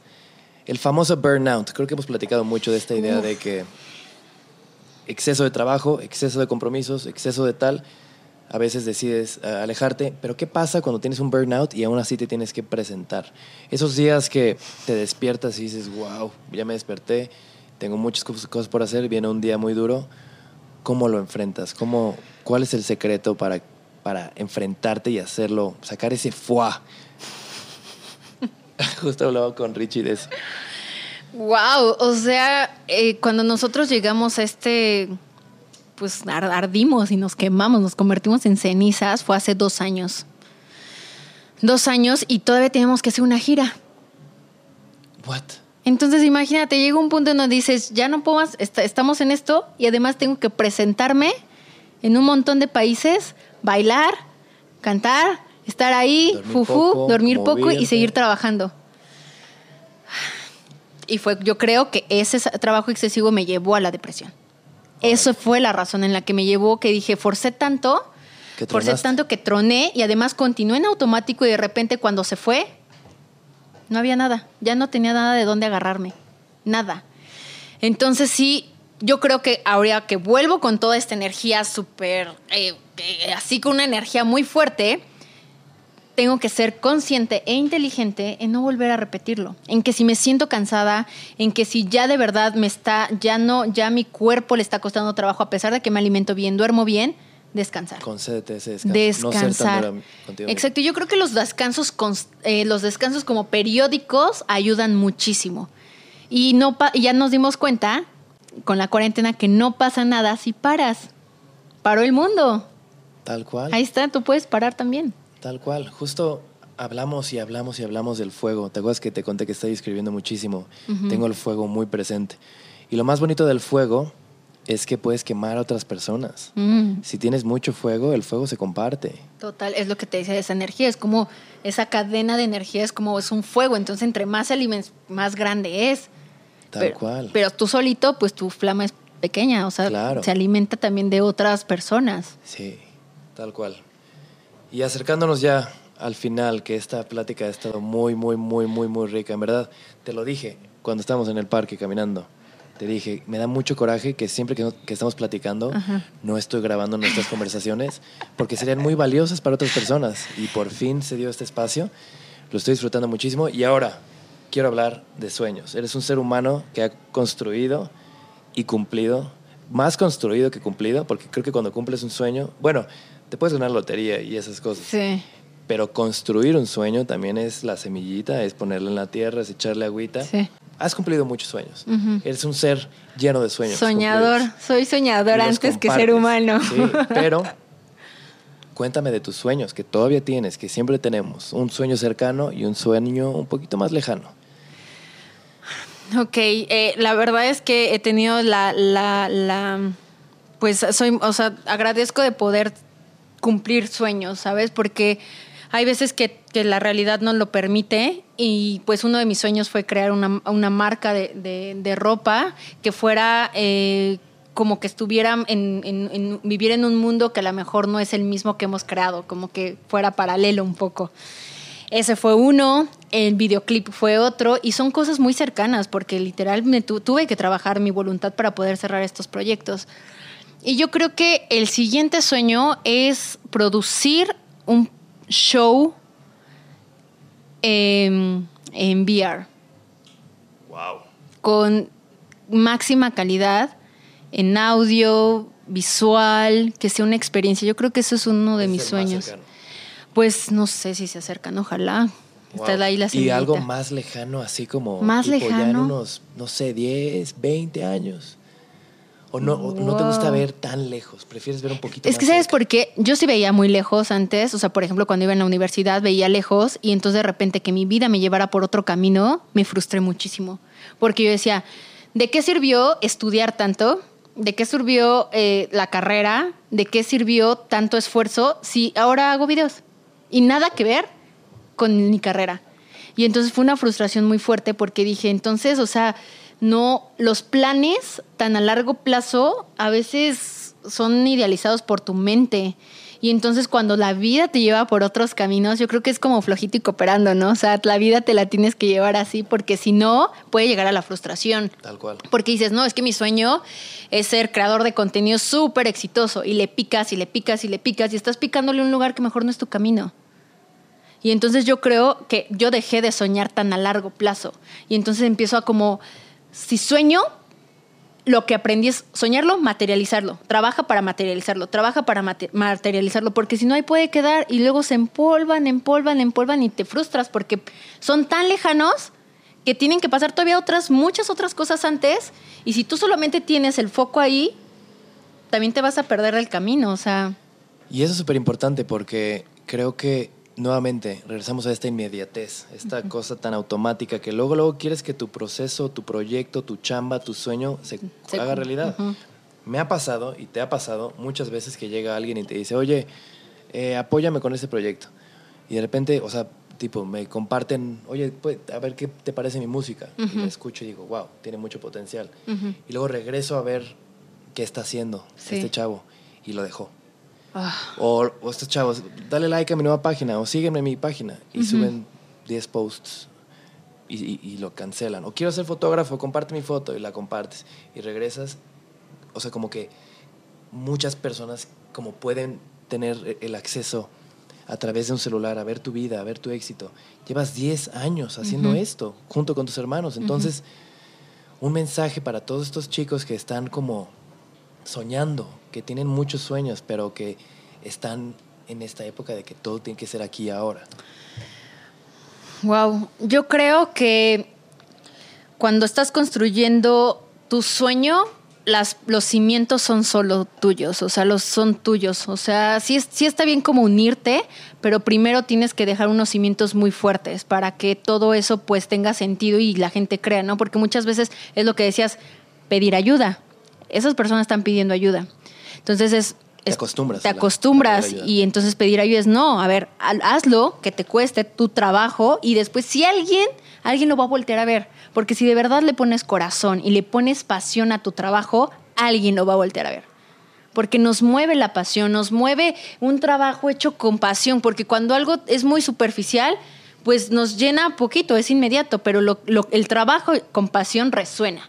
Entonces, si quieres hacer algo, trabájalo tú y duro, duro, y va a costar mucho trabajo, va a costar tiempo también, y después va a llegar las personas, los colaboradores, ni siquiera los vas a tener que ir a buscar. Me encanta, porque es lo mismo que hemos estado platicando, esta idea de que no es el lugar al que vas, sino el camino. Si no estás disfrutando el proceso, si no estás disfrutando cortar y aplastar tu cafecito y despertarte en la mañana, no te va a gustar el lugar al que vas a llegar, ¿no? Y de repente tener esta idea de que mi sueño es tener seguidores, eso no, eso es una consecuencia de las cosas. Y es muy importante tener. Es como el dinero, ¿no? Es como, ah, es que quiero, quiero tener mucho dinero. O sea, el dinero es consecuencia de, mejor de, de, un trabajo duro, ¿no? O sea, muchas veces nos vamos por las recompensas, los sueños los, los canalizamos más hacia las recompensas cuando no nos van a llenar las recompensas. Las recompensas están ahí, es como, wow, qué padre, no me lo esperaba. Y creo que, sobre todo si sigues recompensas, hasta se vuelve más complicado, como que se escapan. Si persigues el dinero, si persigues seguidores, si persigues fama, mm, se van a escapar. Consecuencia, no objetivo. No objetivo. Ahora, tengo varios tweets aquí, dos tweets que me gustaron mucho y me gustaría que me contaras un poquito. No veas, no seas tramposa. mis tweets son como... Soy muy fan de, O sea, en verdad, soy muy fan de tus tweets. Porque ahí como que ahí es donde permites asomar este lado místico que tienes. Sí, es que como que siento que, o sea, como que, ay, a ver, entre tanto tweet, o sea, creo que es como, ahí está, como que es un escape para mí. Me encanta, lo haces muy bien, ahí te va. Ana o Karen son distintas, las dos viven dentro de mí. Sí. Pero, ¿qué, significa? Pues mira, Karen es la, la, alegre, la que siempre está, que no se toma nada en serio. O sea, todo es juego, todo es como juju, jajaja. Además es como si me paro, si no entregué algo a tiempo no me interesa, no es responsable. Es esa persona. Es como la que disfruta más la vida. Y Ana es la que trabaja las cosas tan a detalle, tan chiquitito, pero le encanta estar tan pegada al detalle que después se olvida de que lo que hizo es como está tan, tan dedicada que se le olvida que hay un mundo afuera. Y entonces las dos se complementan. Dualidad. Realidad. Nuevamente. Sí. Me encanta. Uno más. Me emociona el futuro. Cuéntame cómo se ve el, el futuro. ¿Cómo se ve tu futuro? El futuro, me, ¿sabes por qué me, me- me emociona mucho el futuro? Porque es un lugar donde todavía no está escrito nada. Entonces es- tienes la posibilidad de poder escribir algo. Es lo que te decía, este mundo no funciona porque pienses en el futuro, funciona por las intenciones. Entonces si tú pones una intención es porque en el futuro va a florecer, entonces es como una semilla. Entonces si tú siembras eh, hoy rábano, no sabes ni siquiera qué rábano, es una cosita así. En el futuro se va a ver rábano. Entonces ahora imagínate, si tú desde ahorita empiezas a trabajar lo que está en tu imaginación, se va a materializar. Entonces me emociona el futuro porque tengo unas ideas muy locas que si me pongo a trabajar se va a ver bien, bien bonito. Me encanta. Justo en el episodio con Richo Farrell me contaba esta idea de que cuando él se para en el escenario, él transmite una emoción y me, me platicó de la palabra emoción. Alguien le enseñó que es emoción, es energía en movimiento. Sí. Entonces es decidir hacia dónde van a ir tus energías. Ahora, esta, esta pregunta por todas partes la escucho, me encanta y además creo que la respuesta va a ser muy buena a raíz de lo que me dijiste que te compraste ese reloj chino. Pero ¿cuál ha sido la compra más extraña que has hecho en esta, en esta época que estamos comprando tantas cosas en línea? ¿Cuál es la cosa más rara que has comprado? La cosa más rara que he comprado yo creo que ha sido... Wow, he comprado, o sea, soy muy fan de comprar cosas raras. O sea, vas a mi casa ver, y dime dos, las cosas- dos más raras. Ok, yo creo que mi, mi cámara, mi Rolly, Ok. la Rolly, porque además no sabía tomar fotos en Y film. eres muy buena. Y me aventé, la compré y la empecé a usar y es algo que digo que, o sea, es una cosa bellísima que encontré un hobby hermoso ahí en la, en la, en la foto. ¿Y qué otra cosa rara? Yo creo que no fue compra, yo creo que lo, lo, lo tomé. es una aleta y huesos de animales del mar que encontré en la playa en Baja California y me los llevé. Y hay un santuario de huesos de animal ahí. Yo he visto ese santuario. Recordando Muy que, bonito. que así queda, que Te digo, después de la... muy mística. Pues no sé, o sea, no sé de dónde viene ni nada, pero está ahí. Y esta pregunta es rara, no, no me quiero ir por el lado materialista, pero ¿cuál es la, una compra que hiciste que literalmente mejoró tu vida? Te puedo dar un ejemplo, sí, creo que unos audífonos con súper buen sonido, que son Ah, súper cómodos, a mí la música es muy especial, entonces Sí. algo que lo- lo- te lo pones y dices, wow, high five Karen del pasado por haber comprado eso. Ay, es que como que soy, o sea, no sé, como que yo creo que mi cafetera, o sea, va a sonar, o sea, es que imagínate, yo nunca, o sea, yo veía a las personas así, veía películas italianas, veía películas eh, eh, de Europa, y decía, ¿qué onda? ¿Por qué una tacita chiquitita? O sea, yo estaba muy pequeña. Y entonces era como, ¿por qué en una tacita chiquita están tomando el café? Qué chistoso. Y entonces como que mi, mi familia, como que, mi familia nuclear, como que nunca le gustó como el café así, ¿no? Entonces cuando yo me mudo, dije, voy a comprar una cafetera que hace expresos, pero además ni siquiera sabía que, que- que eran los expresos hasta que yo me fui a Italia con mi abuelo. Y entonces la, la compré y ahora puedo disfrutar de, est- eh, de, de estos cafés que además me soy fan. Entonces yo creo que ha sido mi mejor compra. O sea, soy como muy, como alma vieja. O sea, de verdad me, me Sí, gustan como ese vieja. tipo de cosas. O sea, no es como, ah, la super tecnología. La verdad para mí, la- mi cafetera ha sido increíble porque es cuando yo me dedico a preparar una bebida y entonces a partir de que le estoy tomando, estoy contemplando lo que hay a mi alrededor. Entonces Tal me gusta cual. mucho. Parte del ritual. Ahora, esta pregunta no puedes pensar mucho, pero cuando escuchas la palabra éxito, ¿quién es la primera persona que llega a tu mente? Ay, mi abuelo. Wow, lo tienes muy claro tú también. ¿Y por qué? Pues porque hizo muchas cosas, trabajó muchísimo, tuvo éxito, pero además no lo vio. No vio todo lo que construyó. Se si fue lo hubiera antes. visto, las cosas hubieran sido diferentes. Seguro, sí. Y este lado esotérico que tú y yo tenemos muy en común, esta conexión con la naturaleza, platícame, o sea, nada más descríbeme ¿Por qué tienes tan presente esta conexión con el universo? Yo creo que esto fue a partir de la India, que fui a la India y, descubrí una sociedad que se movía a través de la espiritualidad. O sea, yo decía, ¿cómo es posible que, que, que, que vivan que vivan con una espiritualidad. O sea, al final ellos no le dan nada, nada, nada de valor a lo material. Y dije, ¿qué es esto? Vivo en una burbuja occidental. Wow. Dije, ¿qué es esto? O sea, ¿en qué momento? ¿Por qué yo no estoy pisando la tierra con mis pies descalzos? ¿Por qué yo no estoy comiendo con mis manos? Estoy comiendo con unas cosas metálicas que agarro un tenedor y me le echo a la boca. ¿Por qué no estoy conectando con mi alimento? En ese momento me, hice tantas preguntas, me cuestioné tanto el, estilo de vida que llevamos acá en América y también en Europa, que pues, ha sido muy, pues, influencia realmente de Europa. Y dije, ¿por qué es, es, es esto? No, Japón, se sientan, se quitan los zapatos para entrar a la casa porque es un santuario. El hogar es un santuario. Entonces dije, ¿en qué momento, o sea, por qué no tengo este, este valor por esas cosas que aquí no existen? Es muy difícil que solamente a lo mejor lo puedes ver en personas que han viajado o personas que viven en la naturaleza, este tipo de cosas. Y ahí fue donde me cuestioné mi estilo de vida. Y dije, no, no, no, yo quiero esto, quiero esto también, quiero saber qué es meterse eh, eh, la, boca, el pedazo de arroz con, tus dedos.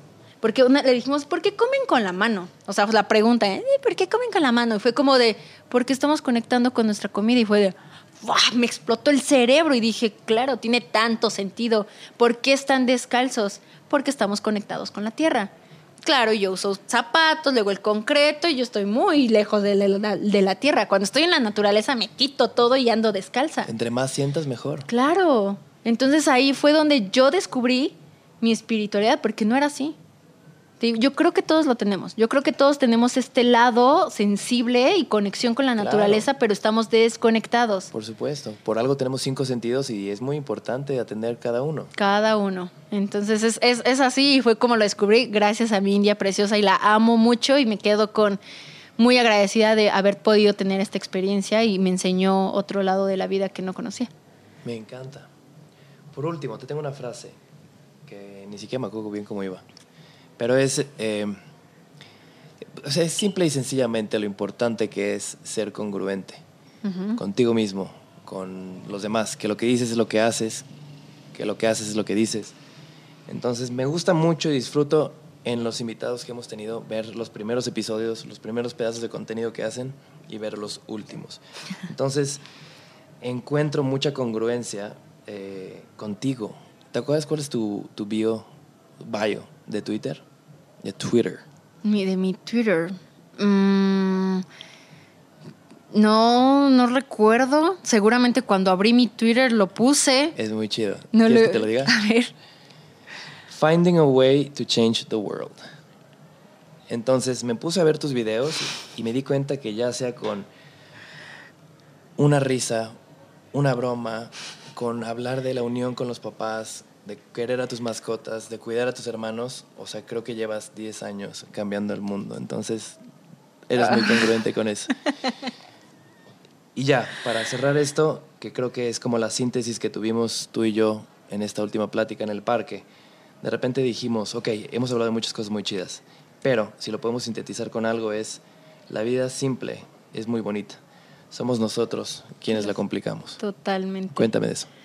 Pues es que cuando te, das cuenta que dices, mm, tengo mucho trabajo, tengo muchos pendientes, tengo esto, esto, esto y esto y esto, que no te puedes relacionar bien con las personas, que te peleas en el trabajo, que ya te hiciste que no sé qué. Entonces hay muchos conflictos.